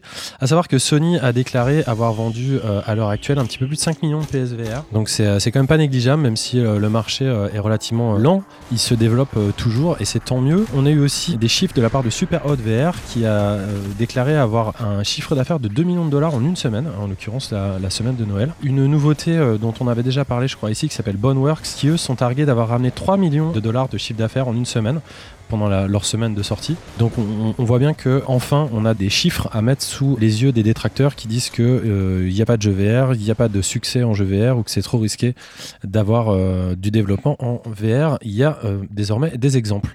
Je voulais signaler aussi que euh, Fisherman Tales, dont j'avais parlé à l'épisode numéro 23, il me semble, en mars de l'année dernière, a gagné à Londres le meilleur jeu euh, VR au VR Awards euh, cette année. Donc ça fait euh, très plaisir. Il, il était devant Astrobots Rescue Mission, Blood and et Hellblade Senua Sacrifice. L'actualité de la VR aussi, c'est effectivement une annonce qu'on a eue euh, fin novembre et dont je n'avais pas parlé à la dernière émission, qui était l'annonce du premier AAA de Valve qui a été annoncé, à savoir euh, Half-Life Alix, un superbe nouvel épisode enfin de la franchise euh, Half-Life, qui va être très certainement le fer de lance pour les derniers casques de la marque, mais qui va être aussi porté sur les casques concurrents et en l'occurrence très très bien euh, porté. Donc c'est, je vous passe les détails, moi, c'est une fille qui va re-rentrer, qui va être la protagoniste principale euh, de, ce- de cette aventure. Et apparemment il y a énormément de choses qui ont été faites pour booster justement les impressions euh, VR, que ce soit les détails, les ports d'armes, etc. Il sera donc compatible avec tous les casques VR fonctionnant sous Steam VR, du Valve Index au passant par le HTC Vive, sans oublier Oculus, etc. Même jusqu'au Pimax. Un petit truc dont je vous ai déjà parlé, je sais pas si vous vous rappelez du projet Philreel, qui était le masque VR qui s'ajoute à votre, à votre casque VR pour ajouter l'odorama, qui avait tant plu euh, ici euh, quand on avait parlé. Il y avait des embruns. Je sais pas si vous, vous me rappelez des embruns, des, des tempêtes de sable, des choses Eh comme bien, ça. sachez que le projet Philreel sont un petit peu le roussi, parce que malgré ses promesses de vouloir aussi présenter euh, de la chaleur, du vent, des vibrations, etc., il y a eu une campagne euh, de financement qui, a été, qui a été tout à fait un succès, puisqu'ils ont dépassé de 700% euh, les sommes désirées. Malheureusement, comme le masque est un générateur de parfums de synthèse qui contient des, des cartouches, il est soumis à une loi qui est passée aux États-Unis et qui a été euh, promulguée notamment par le, le gouvernement Trump d'interdire ces cartouches euh, à la vente. Et donc, ce qui empêche de facto euh, le masque de fonctionner avec les odeurs. Donc, ils sont en train de, de chercher des solutions de remplacement, notamment éventuellement avec des cartouches euh, qui pourraient être rechargeables. Mais euh, là, ça a coupé complètement l'herbe sous le pied au projet, alors que le projet allait être euh, développé de façon définitive. Je sens, Vladimir, que tu es atteint en, ton âme et conscience et que cela te euh, déçoit énormément. Ça nous brise le cœur. Deux petites choses pour terminer. Pendant le récent CES 2020, qui, vient d'avoir lieu, Panasonic a dévoilé un prototype de lunettes en VR et non plus de masque cette fois-ci. C'est euh, assez intéressant, ça a un côté quand même un petit peu cyberpunk ou comme des petites lunettes rondes comme ça euh, où il y aurait des caches euh, contre le soleil. Moi, ça m'a rappelé pas mal les lunettes du, do- du docteur Robotnik. Dans Sonic. Euh, et c'est assez impressionnant de voir que les systèmes de verre commencent à se miniaturiser et à pouvoir se passer de masques. Alors pour l'instant, on a très très peu de détails techniques. On ne sait pas encore si ça va être autonome, on imagine que non. Ça va être relié évidemment avec un PC, on ne sait pas avec quel câble ou comment ça peut fonctionner. Ça reste un prototype, mais c'est intéressant de voir vers quelle direction les constructeurs commencent à aller pour les années futures. Enfin, toi tu voulais ajouter quelque chose? T'avais un petit Euh, oui, c'était vraiment une, une toute petite mention d'une expérience en VR à la Grande Galerie de l'Évolution. Donc il y avait déjà un cabinet de réalité virtuelle à la Grande Galerie qui proposait une expérience euh, en partenariat, je crois, avec Orange, qui était euh, Voyage au cœur de l'évolution, qui permettait de visualiser euh, en VR euh, voilà, certaines classifications d'espèces, de, de tourner un peu des Je crois animaux qu'on et en avait des parlé insectes. ici, non Ou c'était sur notre Discord on en avait parlé non, Mais de toute façon, c'est pas de cette expérience-là Ah, dont je vais parler, c'est de la deuxième expérience qu'ils ont lancée en même temps que leur nouvelle exposition ben, qui vient de se terminer sur les océans et les fonds marins. Donc cette nouvelle expérience, c'est une, ça s'appelle Virtual Arctic Expedition. Donc c'est une expédition en fait dans les profondeurs euh, des mers arctiques. Et on peut euh, voilà voir toute la faune et la flore de ces profondeurs. Et ce qui est sympa, c'est que contrairement à la première expérience, on peut la faire à plusieurs. Donc l'interactivité est très limitée. En gros, on est juste dans le même environnement, on peut se faire coucou, on peut se prendre en photo. Mais c'est déjà un peu plus sympa. Et euh, les animaux euh, sont plutôt bien modélisés. Et c'est assez chouette de pouvoir les prendre en photo, avoir des explications sur eux. Il y a même une projection de comment seront ces fonds marins dans plusieurs centaines d'années. Sympa, y compris pour des adultes? Bah écoute, moi j'ai fait, je suis une adulte. Après, euh, voilà, faut, faut vraiment être passionné par ces sujets. Après, le, le petit point effectivement euh, qui peut être négatif, c'est que c'est payant euh, en plus euh, du ticket d'entrée Ah dans la galerie. C'est très 5 cool. euros. Ouais, c'est pas très cool ça. Donc pour une expérience qui dure juste 20 minutes, c'est peut-être un peu excessif. Peut-être que ça va être voilà démocratisé par la suite. Je sais pas. On va terminer avec un- une expérience sur laquelle je voulais revenir qui a l'air très très cool qui s'appelle Table Manners, euh, qui a été annoncé. Ça va sortir début 2020. Et Table Manners, c'est tout simplement euh, un jeu de rencontre amoureuse où il faudra choisir son date et son application de rencontre évidemment et bien se tenir à table pour le rendez-vous. Le tout aidé par des actions à faire avec euh, la physique du jeu à la première personne. Donc pour pas en mettre partout, pour pas brûler son visage lorsqu'on tente euh, de caraméliser une tarte, etc. Ça a l'air hyper rigolo. Euh, moi, ça me rappelle un rendez-vous personnellement, pour mon premier rendez-vous, j'ai vidé une, bouteille de vin sans faire gaffe sur une, extraordinaire robe blanche. Et je me rappelle encore. Donc, du coup, je pense que ça a assez m'amuser. Le jeu a l'air bien cartoon, mais bien, bien fun. Tu... Oui, Je précise juste, donc c'est une application de rencontre et il faut faire attention. non, dans c'est ton pas une premier, c'est un jeu. Non mais un jeu, il faut faire attention dans ton premier date à pas en mettre partout. Bah, disons que le Non, jeu. je, le- je le- clarifie juste et Ah oui. Non, pas en mettre partout de tout. C'est qu'il y, a- il y a différents accessoires. Je les connais pas tous. Je sais qu'il y a un, ch- je sais qu'il y a un chalumeau, Est-ce que tu as ton pantalon Est-ce que ton Il y, a un, pantalon est. il y a un chalumeau, des bouteilles. euh, donc il faut préparer le truc pour que la personne qui est en face de nous ait la meilleure impression. euh, voilà, et ça a l'air, ça a l'air assez, assez rigolo. Évidemment, le sujet s'y prête fortement. On va enchaîner puisque, puisque manifestement Bénédicte a l'air d'avoir un petit coup de chaud. Et justement, on va enchaîner avec, euh, bah, avec Simon. Toi, tu vas nous parler d'un, d'un dossier un peu brûlant aussi, un dossier qui te brûle les lèvres depuis quelques, quelques mois maintenant et qui porte le doux nom de Auto Battlers. On va savoir un petit peu plus ce que c'est.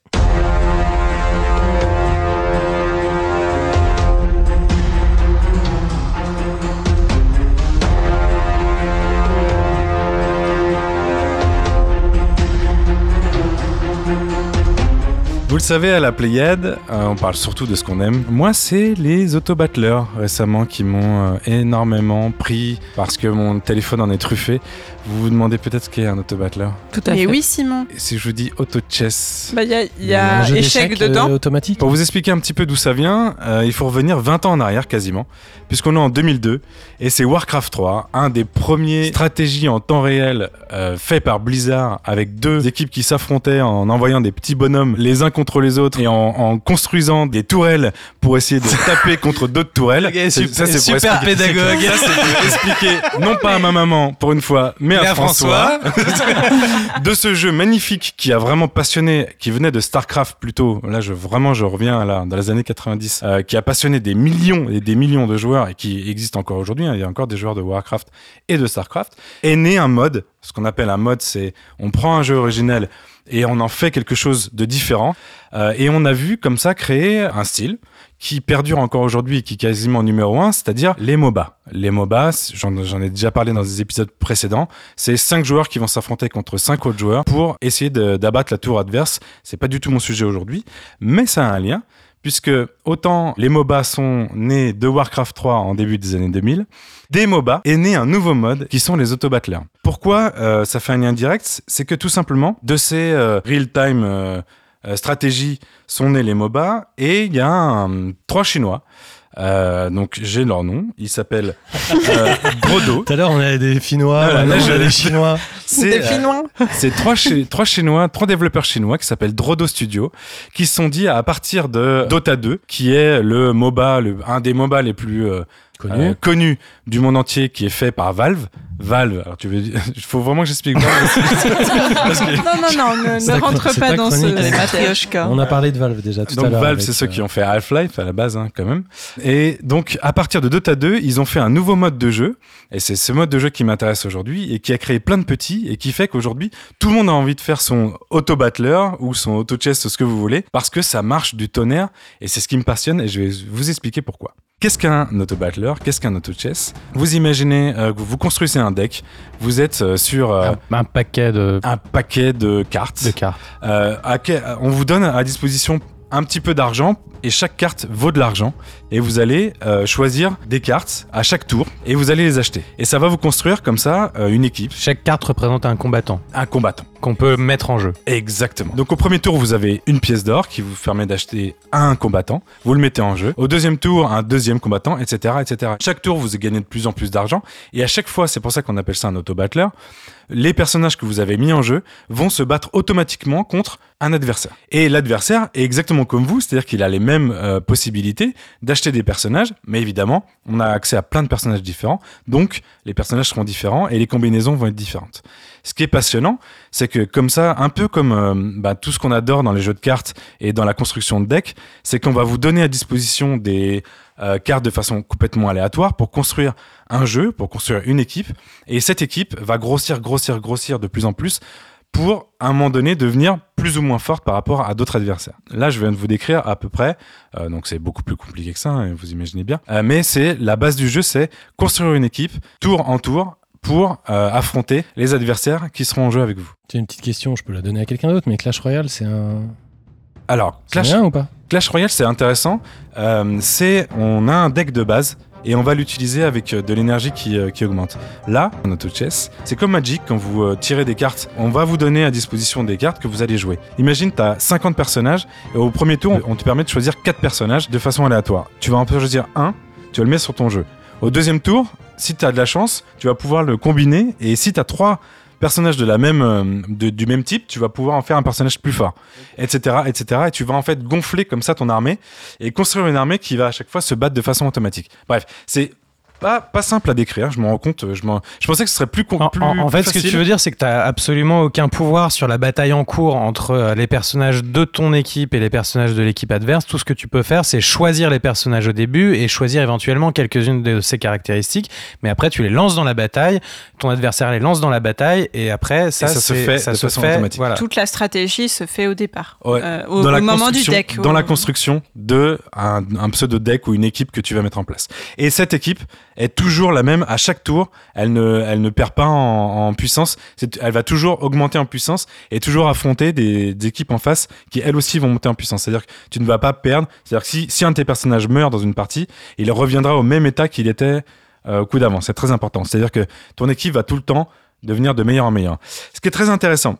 Donc je vous disais les, les Chinois de Drodo Studio qui ont créé ce mode de Dota 2. Ils ont appelé ça Dota Auto Chess euh, et ils l'ont mis un peu en, en ligne. Donc c'était vraiment tout début 2019 et ça a créé plein de petits. Au fur et à mesure de 2019, on voyait énormément de petits. Tout le monde se disait mais ça a pris une ampleur. Dès que les gens ont commencé à jouer à ça, ils sont devenus fous parce que tous les gens qui aiment construire des decks, tous les gens qui aiment construire des équipes, il y a une vraie stratégie de est-ce que je vais euh, garder mon argent pour le tour d'après, pour avoir un- une carte plus forte. Il y a un côté très aléatoire.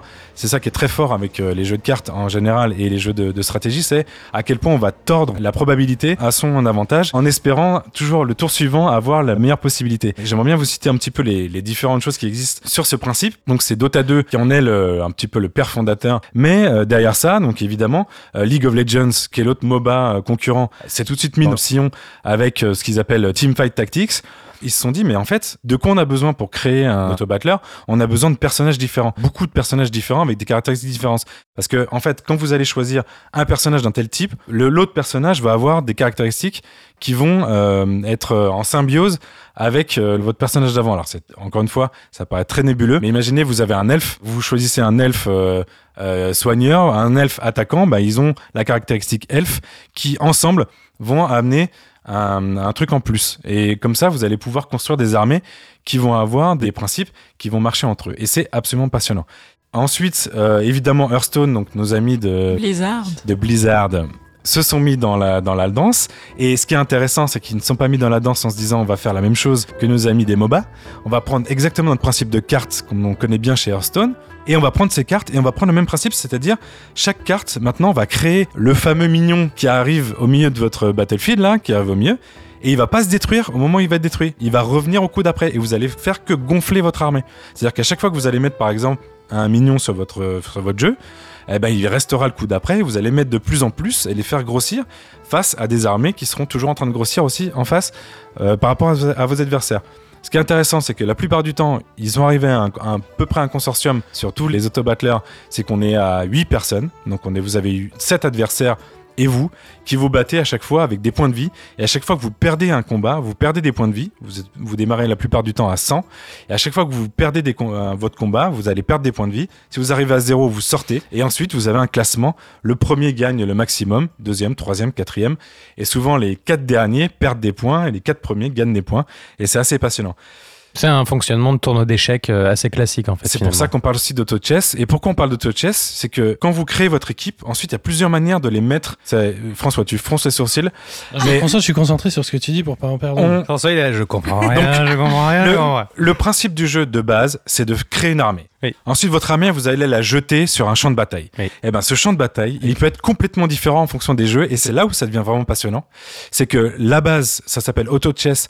Parce qu'on est sur un jeu d'échecs, c'est-à-dire avec des cases, à peu près du nombre de cases d'un échec, et vous allez positionner vos joueurs, et automatiquement ils vont se battre avec les joueurs d'en face. C'est comme si vous mettez vos, vos pions, vos fous, vos tours, etc. Je vais intéresser François, mais c'est un peu comme le jeu de- que tu as dans le Faucon Millennium euh, entre Chewbacca et C3PO. C'est un peu Exactement, le même et c'est toujours Chewbacca qui gagne. Et- Absolument. Maintenant que vous voyez à peu près les- ce que veut dire le- les règles de, du fameux auto-battler, ce qui est très intéressant, c'est que chaque studio ou chaque personne qui a essayé euh, de jouer avec ces règles euh, l'ont appliqué sur des contextes différents. Donc, on a parlé au départ euh, du fameux chess, donc euh, sur ce, cet échiquier où on place ces différents personnages, mais d'autres développeurs comme ceux qu'on connaît bien, c'est-à-dire Mobile Legends, ont mis ça en mode Tower Defense. Et comme je le disais, donc nos amis de Hearthstone qui euh, font ça uniquement en cartes et carte contre carte, c'est absolument passionnant. Je voulais juste finir en disant que ben ça devient tellement important que Ubisoft ils se disent mais attends on joue pas du tout avec ce concept, ça existe déjà maintenant depuis un an donc ils font ça là en tout début 2020. Si on veut arriver dans l'univers des auto battlers, on va pas faire que les auto battlers, on va prendre les deux trucs qui ont marché en 2019, on va prendre les auto battlers et le battle royale et ils arrivent avec quoi? Ils arrivent avec un auto battle Battler royal. battler royal. Ils sont complètement géniaux.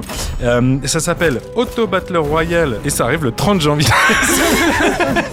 et Ubisoft, franchement, c'est les meilleurs parce que ils se sont dit Et on sera 99. Alors, on est d'habitude euh, 7 contre, contre soi. Mais là, on sera 99 contre soi. Il faudra faire la même chose en auto-battler.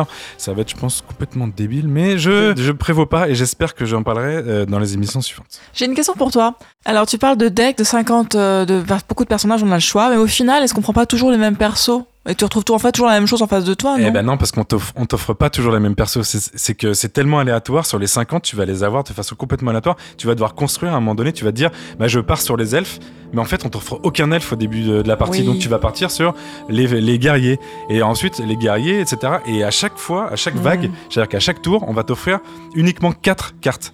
C'est pas plus que ça. il n'y a pas toujours quand même un, Si, personnage des- a- qui est quand même très à la mode, qui a le pouvoir complètement ouf et qui. C'est pas des personnages qui sont à la mode, c'est des, euh, des symbioses entre personnages qui sont à la mode. Mais pour arriver aux bonnes symbioses, je t'assure qu'il faut y c'est Et à chaque fois, c'est passionnant. C'est à chaque fois, on repart de zéro à chaque partie. Et c'est, euh, moi, c'est, un- c'est une de mes passions actuelles. Moi, je sais pas, je la sens ta passion, mais perso, ça me fait encore plus peur que le jeu d'Ariane. quoi. C'est complètement angoissant. C'est Ah ouais, c'est- c'est c'est la- absolument très- complètement C'est très angoissant. angoissant. C'est comme si je voyais les lignes de code des gens qui vont, qui vont aspirer ma vie, tu vois, euh, dans, dans ce genre de jeu. Ça fait très très peur, mais on, on sent toute ton Bah, implication. C'est angoissant, mais je, je t'admire d'autant plus pour réussir à faire de ça une, une passion et une passion construite. En tout cas, si nos, nos auditeurs sont euh, perdus, ils peuvent contacter Simon, notamment sur le Discord, pour en savoir plus et avoir euh, quelques, quelques tricks, quelques tips de ta part. On va enchaîner avec toi, Aurélie. On va passer à un tout autre euh, univers. On va passer dans un univers un peu cauchemardesque et humide, si j'ai bien euh, compris le, le trailer que j'avais vu euh, à l'époque. Et on va parler de Sea of Solitude.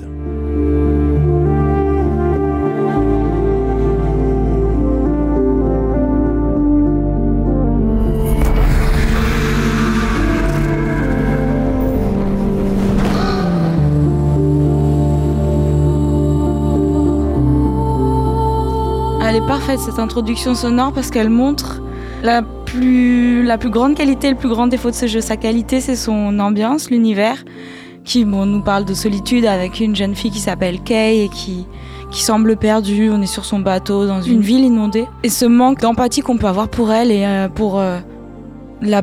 Il n'y a pas aucune peur qu'on peut avoir de ses ennemis parce qu'avec cette vieille voix là de, de monstre, ça fait plus euh, vieux Disney euh, à l'ancienne où tout est très euh, manichéen et stéréotypé. Donc du coup c'est un jeu d'aventure où on joue une, une jeune femme, une jeune fille, une ombre avec des yeux rouges et qui se plaint de sa solitude et elle comprend pas. Elle est dans une ville qui a priori serait une ville européenne, en tout cas elle en a toute l'archi- l'architecture qui est inondée et euh, elle essaie de fuir euh, ces sortes d'ombres démoniaques. euh, grâce à des, à des, à des jeux de feu ou une capacité d'absorber l'ombre.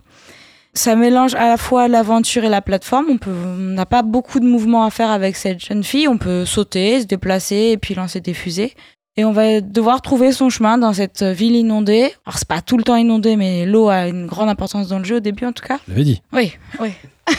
Donc le, le premier truc sur lequel on s'arrête, enfin sur lequel moi je me suis arrêtée, c'est la direction artistique. C'est un, de la 3D avec des aplats de couleurs. Enfin c'est vraiment très très très beau et très immersif, que ce soit aussi dans la, la bande son ou les, les, les, les lumières. Et malheureusement sur le gameplay, j'ai dit, j'ai, j'ai tout dit sur le gameplay. On peut juste sauter, avancer et lancer des fusées. Et euh, le gros défaut du jeu, c'est de vouloir nous immerger dans une dans un, une ambiance. euh, à la fois poétique, à la fois inquiétante, à la fois, je sais pas, à la fois, on a, on a envie de contempler, mais en même temps on a envie de fuir. Et euh, un gameplay qui raconte rien du tout, si ce n'est euh, avance, saute et avance.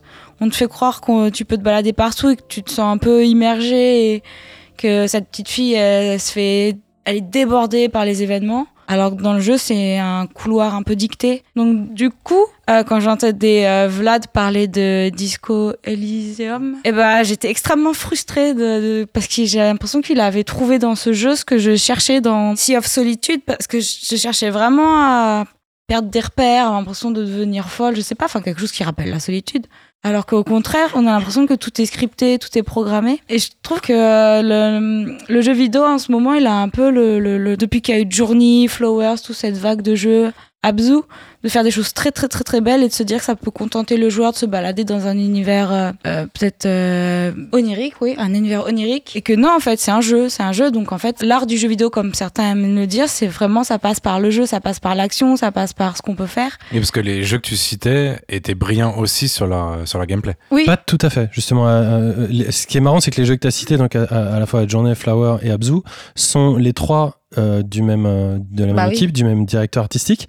Mais Abzu n'est pas, Bah, euh, Abzu. n'est pas euh, Bah, justement, à l'exception d'Abzu, qui était le directeur artistique de Journey, qui est parti faire son jeu tout seul. Et comme par hasard, sans game design, puisque Genova Chen ne faisait pas partie d'Abzu, Abzu ne s'est retrouvé être qu'une coquille vide, absolument magnifique, et c'est somptueux, mais chiant. Et là, ça a l'air de souffrir exactement du, du même Eh truc. bah- que le jeu, est- quand il a été montré, je me rappelle aussi, il m'a fait envie, mais grave, dès le, début. Et ce que tu me dis là, ça m'attriste au plus haut point. Quoi. Bah, j'aurais pas envie de le dénigrer à ce point-là parce qu'il y a une, une réelle intention et une démarche artistique qui est louable.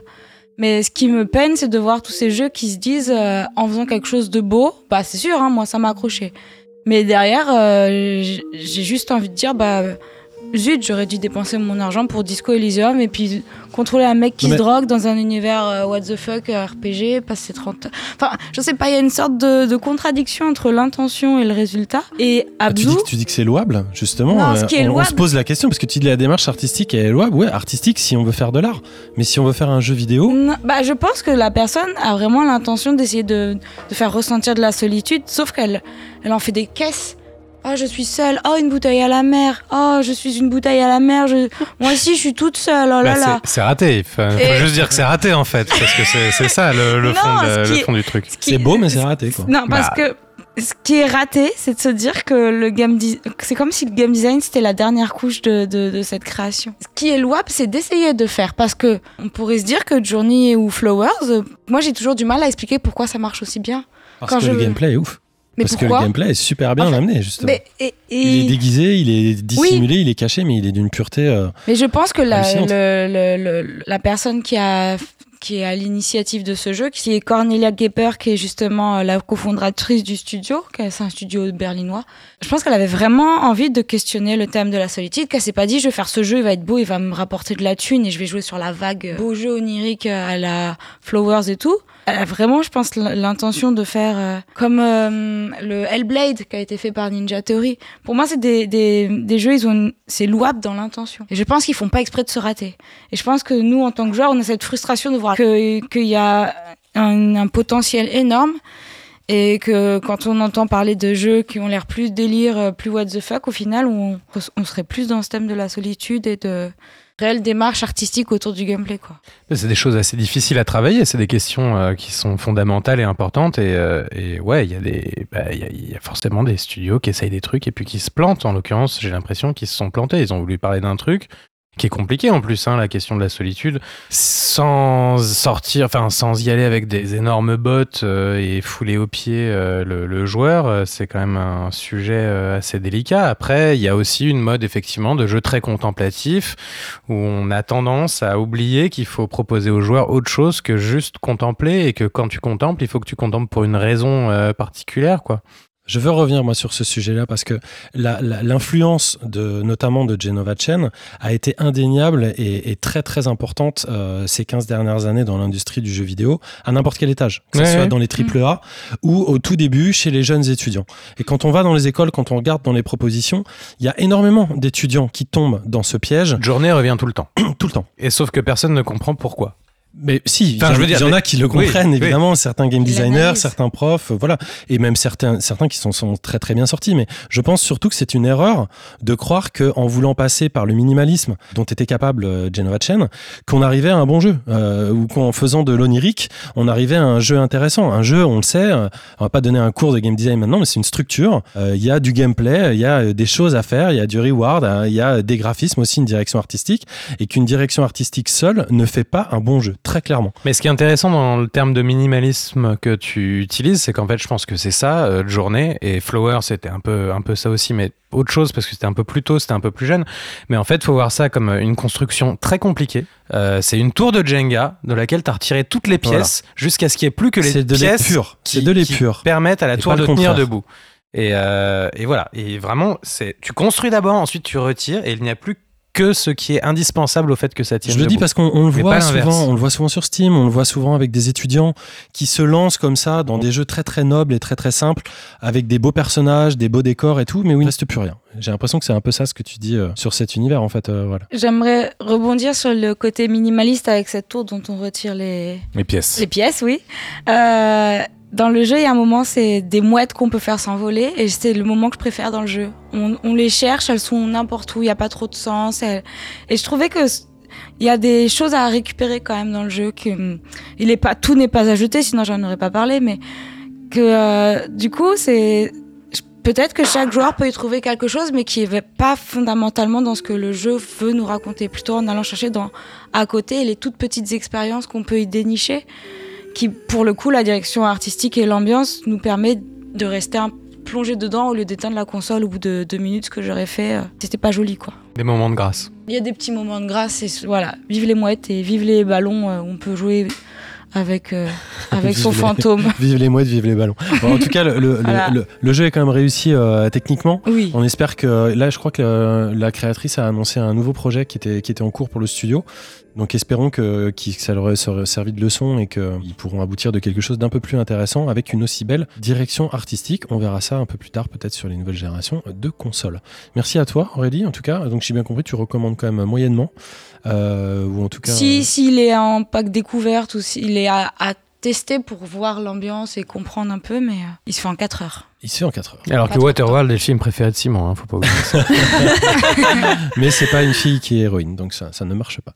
On va enchaîner, on va terminer même notre chronique avec toi, Béné. Tu vas nous parler d'un éditeur qui t'est cher, que tu étais allé rencontrer, on s'en souvient, aux Pays-Bas, et qui s'appelle Rusty Lake pour leur dernière production, qui s'appelle, je crois, The White Door.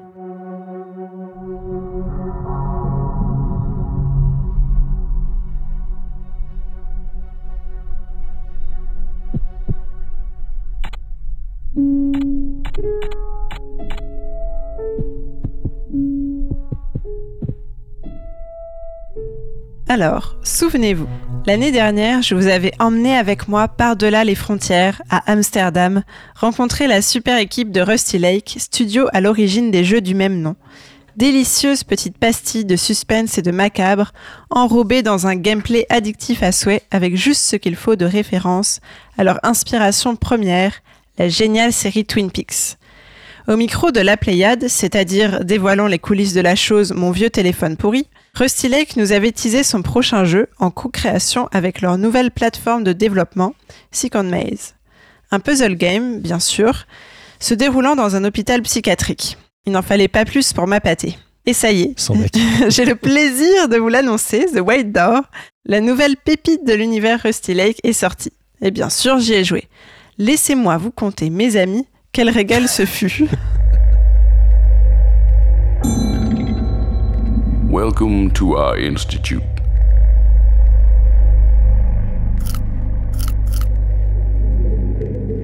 We are here to help you retrieve your lost memories and bring back color to your life. The White Door, donc. Difficile de ne pas voir, dès le titre, un nouvel hommage à Twin Peaks et à ces fameuses Black and White Lodge, étrange monde parallèle empli d'énigmes et de pièges mentaux propres à retenir prisonniers même les esprits les plus avertis. La porte blanche est ici celle de la chambre d'hôpital psychiatrique de Robert Hill, le patient relativement apathique que le joueur va incarner. Une porte solidement verrouillée qui confine le patient dans une pièce blanche et carrée, et dans une routine bien ordonnée, se lever, petit déjeuner, se laver, jouer, dormir, et subir une batterie de tests apparemment sans queue ni tête.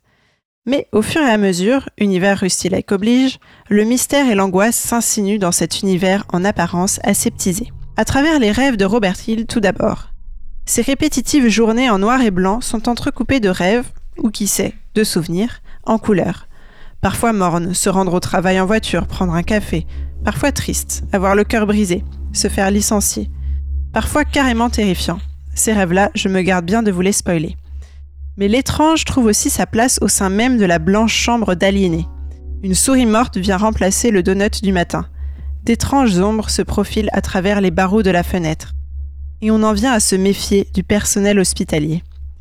Sans aller plus loin dans l'intrigue pour ne pas vous gâcher ce délicieux suspense que Rusty Lake s'est si bien distillé dans ses créations, je me contenterai de vous préciser que, si l'univers a cette fois-ci quelque peu réduit la voilure en termes de gore et de macabre, il a monté d'intensité en pression psychologique. Chaque jour, sept au total, passés dans cet étrange hôpital mettent nos nerfs à rude épreuve et nous poussent, même une fois le jeu terminé, à inspecter notre environnement d'un regard suspicieux et profondément troublé. Côté gameplay, l'association avec Second Maze marque une certaine évolution par rapport au jeu précédent. Comme annoncé dans l'interview de mai dernier, l'écran de jeu se divise, hors certaines phases de cinématique, en deux parties.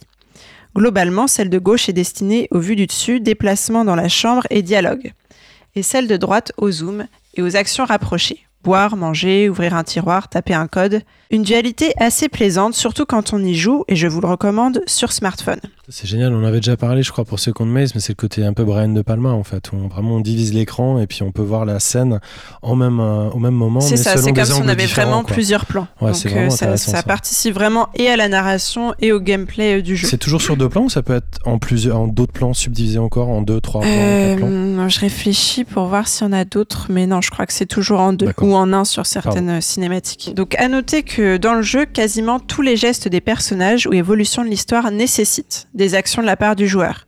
Effleurer les paupières d'une femme pour qu'elle vous regarde, tirer ses larmes vers le bas de l'écran pour qu'elles se mettent à couler, porter une tasse de café à ses lèvres, frapper les corbeaux pour qu'ils s'envolent en autant d'inquiétantes nuées, presser la détente d'une arme d'un doigt mal assuré, avancer sa main vers les fantômes des souvenirs effacés.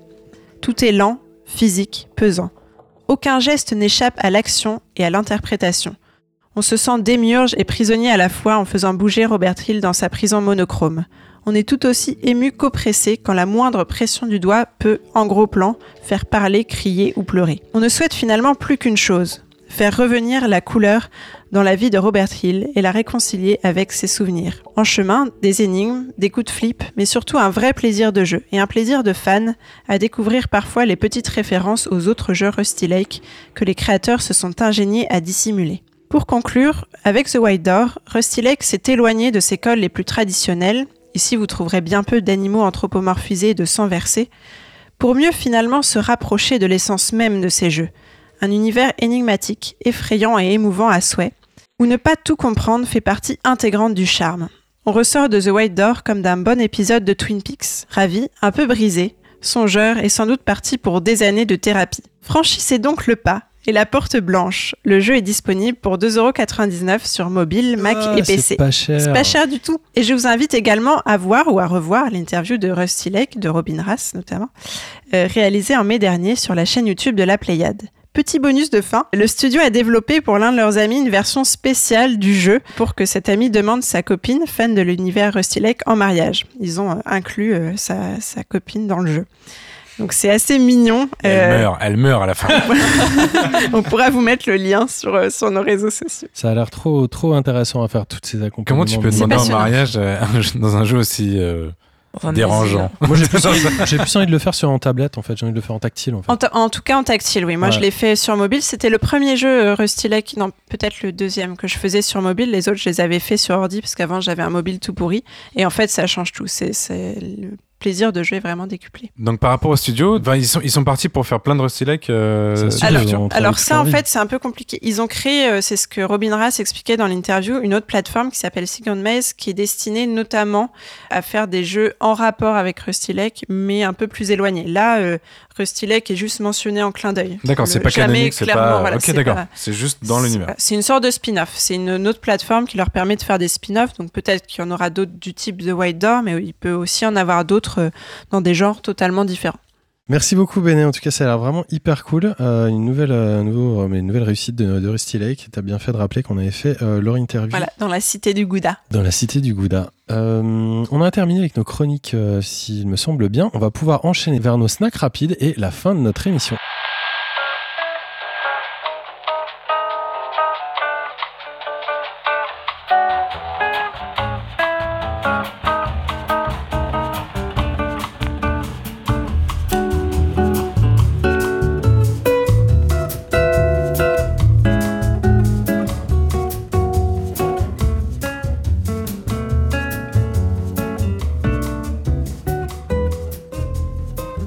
Alors les snacks, nos petits jeux, nos petites recos, des petits jeux flash de ce mois-ci, des petits trucs généralement gratuits mais pas toujours.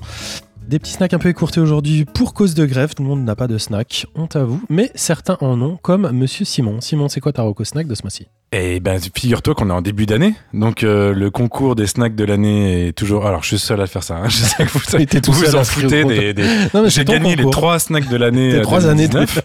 Euh, bah là, je recommence un petit peu la- le concours. Ah et c'est quoi Abyssrium Paul. Abyssrium Paul. Je sais pas comment ça se dit. Ça va direct dans Abyssrium euh, comme euh, en latin et pôle comme le pôle euh, Nord puisqu'on va parler de pôle Nord et on va parler d'iceberg, on va parler de pingouins et attends un grand grand grand fan de Happy Feet et de Happy Feet 2 parce que c'est un peu mes, mes, mes films de chevet.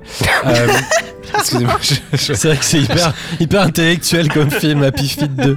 Ah bah Happy Feet 1 oui c'est hyper... Non, non, euh, pardon, je voulais pas te couper. Vas-y, reprends, reprends. Donc l'épaule, l'épaule, c'est quoi Je voulais pas le lancer Laisse-le sur défendre Happy Happy Feet.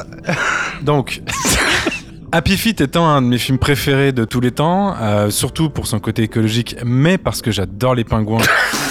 Et la banquise, arrêtez de rire, mais c'est insupportable. Ah bah tu vois, c'est ce Et- que tu fais à tous mes points VR. Et dans, et dans le sens où je sais que ça va disparaître. Non, mais il y a, y a une chose peut-être que je verrai de mon vivant, c'est qu'il y aura plus de banquise, il y aura plus de pingouins, il y aura plus rien. Eh ben, trouvez, trouvez un jeu, trouvez un snack, trouvez un petit jeu gratuit sur, euh, sur le net. Ça euh, va sur- sauver la banquise. qui, qui me montre que je peux faire de plus en plus de pingouins, de poissons et de et quasiment toutes les espèces qu'on va mettre en, en œuvre ici, qu'on va qu'on va essayer de créer sont en voie de disparition. Et ben moi ça me touche autant que euh, un film, le film de euh, Happy Feet trois. m'a- a, pu, a, pu, me- a pu me toucher. Oui, mais là, là, je suis très sincère. Moi, il y a 10 épisodes, tu m'as dit que Waterworld c'était ton film préféré. Et là, tout à l'heure, j'ai parlé de Waterworld, tu m'as regardé comme si je, je venais de citer Ah, un film complètement aléatoire. C'était peut-être un sarcasme. Ben oui, mais du coup, avait- Happy non, mais est un sarcasme, c'est sûr. Mais non, il n'y avait pas de Non, mais dans Waterworld. Waterworld, c'est ça le problème. Mais Waterworld, c'est- un film nul, non? Non, c'est génial Waterworld. De Kevin Costner. C'est juste, t'as pas expliqué. Mais vraiment, j'ai tout dit sur ce jeu. C'est mon jeu de l'année, quoi. Ok. Et C'est mon, mon snack de l'année. Je vais gagner le snack euh, ça 2020. s'appelle, tu peux rappeler le titre Et le jeu s'appelle Abyssrium Pole. C'est gratuit C'est gratuit si tu veux pas payer pour acheter des pingouins. Si tu si es un peu écologiste, euh, On oui, n'en saura, euh, saura pas plus, mais on ira voir. Rendez-vous sur le site de lapléiade.fr. Bénédicte, quel est ton snack ce mois-ci? Aujourd'hui, je brise les codes, je m'affranchis des règles, je mélange snack et preview. En un détonnant mélange, wouhou Euh, Tout ça pour vous présenter Death and Taxes. You are the Grim Reaper. You are death. un jeu de Placeholder Games dont la démo est pour l'instant disponible sur itch.io avant sa sortie sur Steam en février 2020 de cette année. Euh, le principe est simple, vous incarnez un Grim Reaper qu'on peut traduire par la faucheuse, mais vous n'êtes ici qu'un agent de la mort parmi tant d'autres, confiné dans un petit bureau à réaliser chaque jour un travail abrutissant, marquer les dossiers des humains pour savoir qui mourra et qui vivra à la fin de la journée. Tout cela selon les consignes précises que vous laisse chaque matin votre boss, accompagné en général d'un petit mot réjouissant du type Il pleut. Point. Heureusement que vous ne voyez jamais le ciel depuis votre bureau. Point. Chaque soir, vous faites avec lui le bilan du travail accompli. En cas de succès, on vous fait miroiter une promotion à un poste de manager intermédiaire. En cas d'échec, c'est le licenciement. Au-delà de ce travail abrutissant et répétitif qui vous rappellera vos meilleures journées en open space, celles des colliers en trombone et des échanges de gifs avec Jean-Kévin de la Compta, vous pourrez tout de même mesurer l'impact de vos décisions de vie ou de mort sur l'état du monde à travers les actualités reçues sur votre téléphone. Tuer un ingénieur agroalimentaire réputé. Et c'est le risque de plonger le pays dans la famine. Sauver un white trash aux tendances psychopathes et une série de meurtres pourrait bien s'afficher sur votre écran. Vous l'aurez compris, Death and Taxes réunit les éléments les plus cyniques de notre société moderne, du rapport à la mort et au travail de bureau, pour un résultat aussi jouissif que désabusé. Je finis en citant le proverbe dont est issu le jeu Nothing is more certain than death and taxes. À méditer. Rien n'est plus certain que la mort et les impôts. Voilà. Qui est repris Les par taxes, les Anthony taxes, Hopkins. les Je me sens impôts. prêt pour Disco Elysium. Et, euh, je me sens Oui, prêt. tu disais, Ariane, tu avais une remarque, je crois. Oui, c'est, ce dicton est repris par Anthony Hopkins dans Meet Joe Black. Mais nous sommes un podcast culturel. Mais oui, je trouve normal. aussi. Il y a un ping-pong comme ça de références impressionnants de, de Happy Feet. On en apprend à- tous les jours. Bon, euh, en tout cas, ça a l'air chouette. Joyeux pied d'ailleurs, je crois qu'on dit joyeux pied. Quant à moi, mon snack de ce mois-ci, euh, c'est un peu particulier. Euh, je l'ai découvert par hasard et j'ai découvert une, euh, figurez-vous, une console euh, virtuelle, une console imaginaire qui s'appelle la Pico 8. Et la Pico 8 a été inventée en 2015 par euh, des développeurs qui s'appellent Lexaloft. Là, je vois euh, euh, Vladimir hocher la tête. Ah, je, je qui me doit je- connaître. je suis en mouvement dans tous les sens en me disant eh ben, il serait temps quand Eh même. bah oui, je découvre, figure-toi, tout simplement. Donc j'en parle parce que peut-être tu peux, tu peux, tu peux participer aussi à la discussion. Mais la Pico 8, donc c'est une console imaginaire qui a été transformée en logiciel pour créer, partager et jouer à des petits jeux et des programmes informatiques. Elle ressemble à une console véritablement ordinaire. Fonctionne sur Windows, Mac, Linux et Raspberry Pi. Lorsque vous l'allumez, la machine vous accueille avec une ligne de commande toute simple, une suite d'outils de création et de cartouches et qui est vendue euh, à peine. euh, J'ai noté le prix quelque part et que je ne le retrouve pas, mais disons une quinzaine de dollars aux développeurs et qui permet donc de développer des, tout petits jeux qui sont tous euh, avec une capacité de données fixe de 32 kilooctets.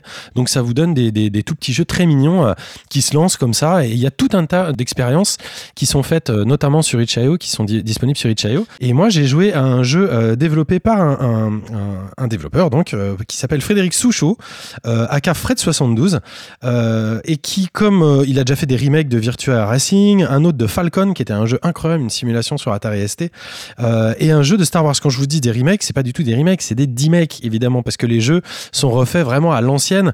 Et j'ai jamais vu du pixel art aussi gros et aussi important.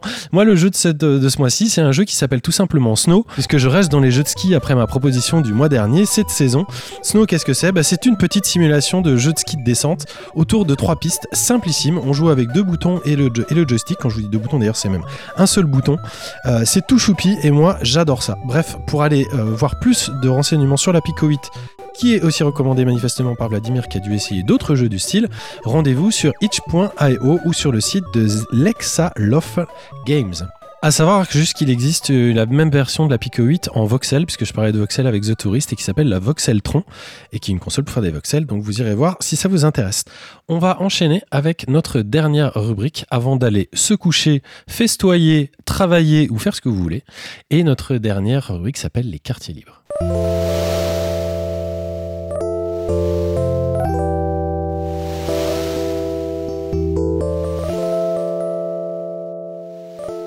Alors les quartiers libres ce mois-ci, euh, nos recommandations hors JV.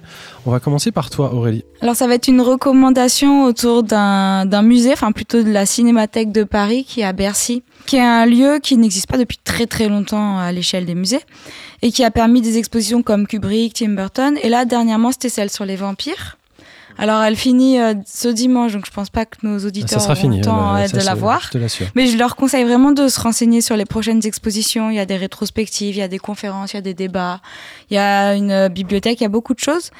Et euh, du coup, j'ai ma recommandation, c'est deux films que j'ai découverts à cette expo. Un que j'avais vu, c'est Nosferatu de Murnau, qui est un film allemand, euh, qui est un très très beau film, enfin pour moi, qui est un- Oh, c'est une référence. ouais. une grosse référence. Mais j'étais étonnée de voir pas mal de gens qui connaissaient pas, qui découvraient euh, un peu la base du, du cinéma. euh, bref, euh, qui était un- le, le début du vampire. Et euh, un que je n'ai pas vu, mais que je vais m'empresser de voir, c'est le Dracula de Coppola, avec euh, Gary Oldman et euh, Anthony Hopkins. alors moi je l'ai pas vu, mais vraiment quand j'ai vu les images, enfin cette exposition elle avait pour mérite de vraiment mettre en avant euh, les recherches art- artistiques. Il y avait euh, des fringues et tout, non Ils montraient pas des euh, costumes Il y avait des que trucs un comme ça costume, mais ne serait-ce que la façon dont il le mettait en scène derrière un voile avec une euh, la courbure du de comme si elle était en train de se faire euh, justement aspirer le sang. Enfin, c'était c'est il propose vraiment des scénographies euh, très euh, pas étonnantes pas à ce point-là. hein. Donc une reco sur un film que t'as pas vu? Une reco sur un film que j'ai pas vu, sur un, un lieu d'exposition à Paris qui est vraiment chouette, et un film que j'ai vu et qui est un peu moins connu mais qui mérite vraiment d'être vu aussi. Une petite anecdote sur les deux films que tu viens de citer. En fait, Bram Stoker, quand il a écrit euh, Dracula, il était pas connu, il était très pauvre. Et Nosferatu, en fait, c'est le metteur en scène, s'est inspiré de Dracula, enfin de Bram Stoker, sans lui demander son avis et sans prendre les droits. Et il a fait Nosferatu, et comme Nosferatu est devenu très populaire, Ah. eh bien l'œuvre de Bram Stoker, en fait, maintenant a eu euh, droit à sa propre euh, petite gloire. Voilà. C'est pas dans cette exposition, ils expliquaient qu'il y avait une version réaliste de Dracula qui était mort d'un cancer euh, par amour parce qu'il avait euh, sucé le sang de, de, de, sa, de sa dulcinée qui avait le cancer, ou un truc comme ça. J'ai entendu parler de cette histoire il y a pas longtemps. Alors moi je l'ai pas lu. Nous ne saurons pas. Allez voir cette exposition qui est finie, Qui sera qui sera finie au moment où vous Vous pouvez euh, peut-être consulter le catalogue de l'exposition. Oui, Voilà. qui est très très bien. Ariane, c'est quoi ton quartier libre de ce mois-ci? Alors, c'est une nouvelle série sur Netflix qui s'appelle Messiah, qui est sortie, euh, à mon avis, juste après euh, les fêtes de fin d'année. Et j'ai euh, binge-watché la, saison 1 très rapidement. En fait, c'est un, type qui sort de nulle part, qui se qui en fait euh, se, se- se fait appeler le Messie et qui de pays en pays a de plus en plus de followers qui on ne sait pas d'où il sort et une femme de la CIA enquête sur lui savoir si c'est un charlatan ou un, un surdoué de, de la manipulation et toute l'enquête en fait suit ce suit ce- ce- cet homme pour Il a des super pouvoirs, il fait non des miracles ou Mm. c'est juste. euh, il, On ne sait pas. alors il, il y a accapare l'attention des ne spoilez pas, s'il vous plaît. Non, non, mais en fait, il y a une espèce de soi-disant miracle, mais qui est toujours expliqué derrière. Et en fait, on ne sait jamais pendant la saison 1 ce qui se passe vraiment. Et l'enquête est assez intéressante. Et vraiment, la série, je trouvais ça bien. Alors, euh, grande surprise, il y avait Thomas Sisley dedans. Je ne l'ai pas vu depuis des années. Mais c'était, franchement, c'est une série intéressante. Merci, euh, on va voir euh, ça aussi. C'est ta reco de ce mois-ci. Euh, Voilà. Vlad, quel est ton quartier libre ce mois-ci? Eh bien, c'est un bouquin de David Graeber, Les Pirates des Lumières ou la véritable histoire de Libertalia. Alors, David Graeber, c'est un anthropologue américain qui a théorisé euh, les bullshit jobs. Vous en avez peut-être entendu parler cette année ou l'année d'avant dans, un bouquin qui a, beaucoup circulé sur la question du travail, euh, des travails de cons. Et euh, Libertalia, c'est euh, le- c'est ce mythe d'une non-utopie pirate euh, dont parle Daniel Defoe dans, sa, dans son histoire générale des plus fameux pirates, pardon, et euh, qui est la cité perdue de Uncharted 4, par ailleurs.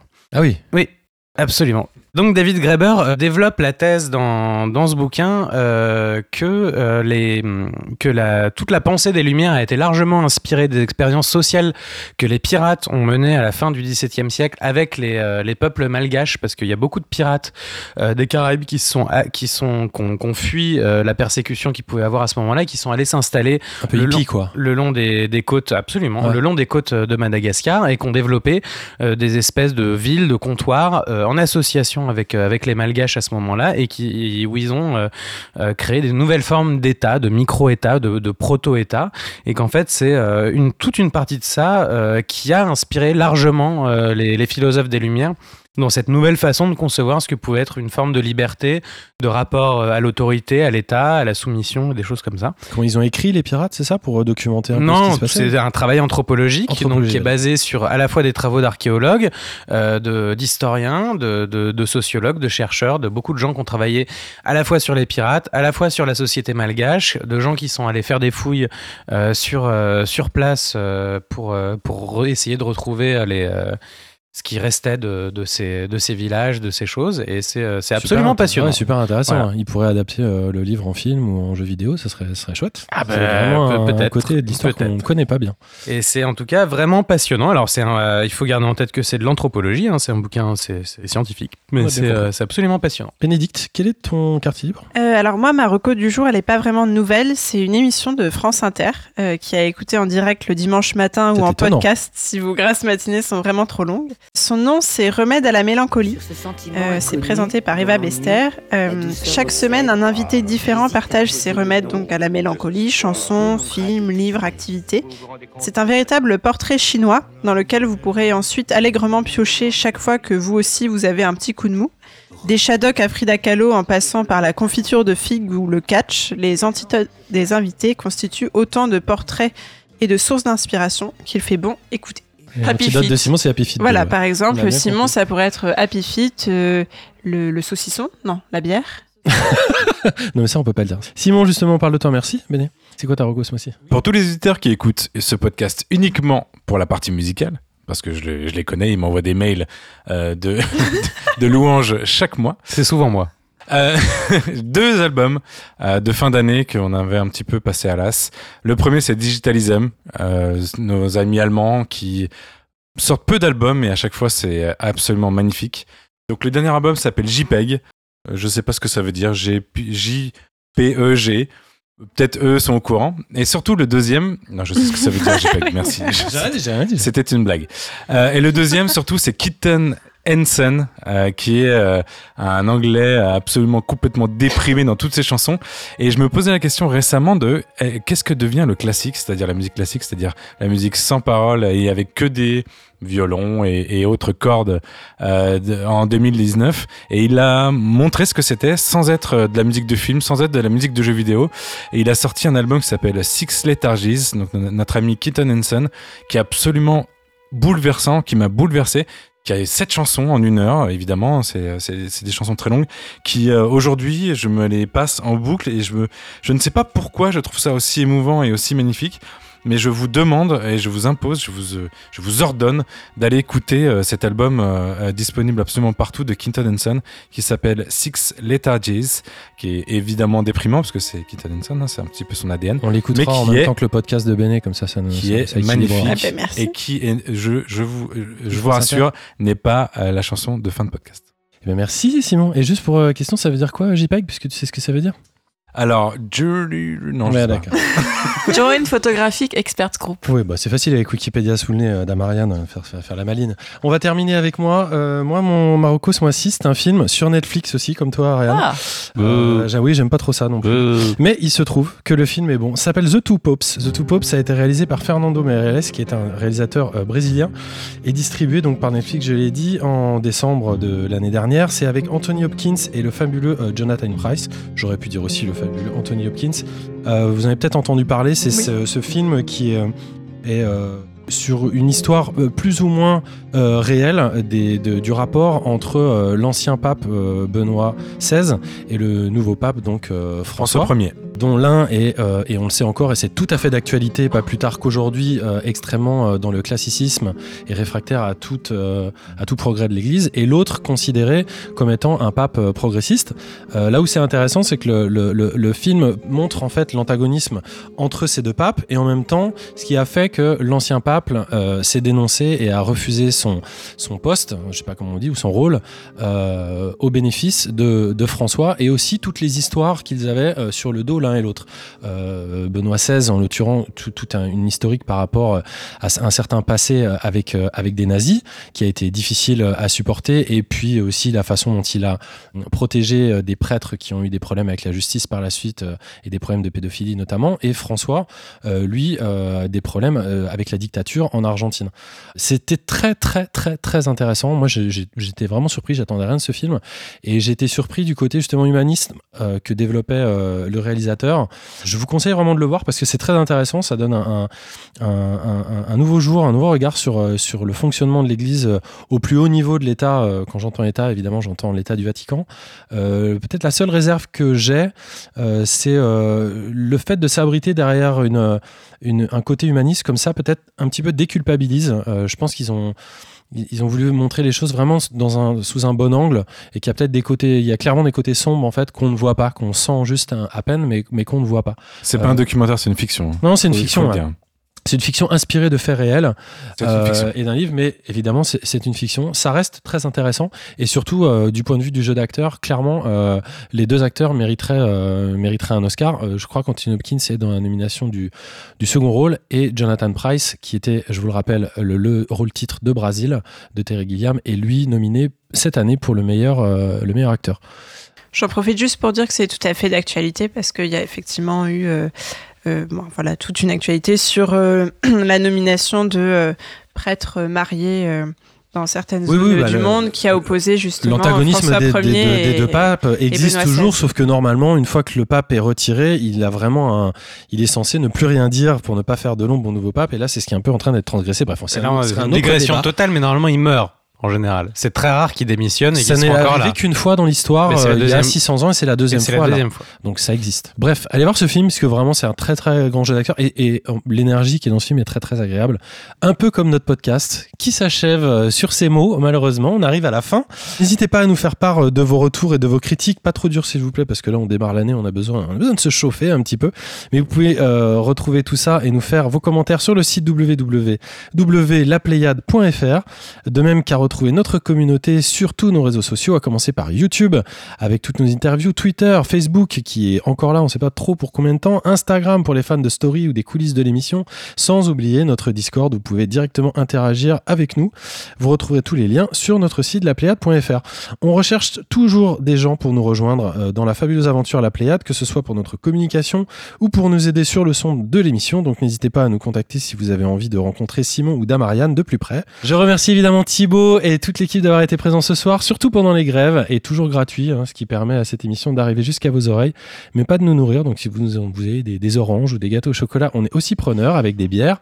Euh, je vous rappelle que First a diffusé euh, sur YouTube son deuxième épisode, enfin sur l'histoire du premier jeu vidéo. On sait pas trop si Effelbone va continuer sur ce rythme, mais en tout cas, euh, allez voir ça, n'hésitez pas. Et enfin, je voulais dire que la vidéo de Baptiste Perron, euh, qui devait sortir le mois dernier, euh, va arriver sous peu. Euh, désolé pour le petit retard. C'était contextuel et absolument pas prévu, mais ça arrive bien. Donc, vous avez suivre nos réseaux sociaux et vous le saurez. Il ne me reste plus, comme je viens de le faire, qu'à vous remercier euh, pour euh, nous avoir écoutés euh, ce mois-ci, à vous donner rendez-vous le mois prochain comme d'habitude. On va se terminer avec la musique qui s'appelle Digitalism JPEG. Je te remercie Simon qui est à Donf et à vous dire eh bien simplement au revoir. Ciao ciao ciao. Salut, Salut, au revoir.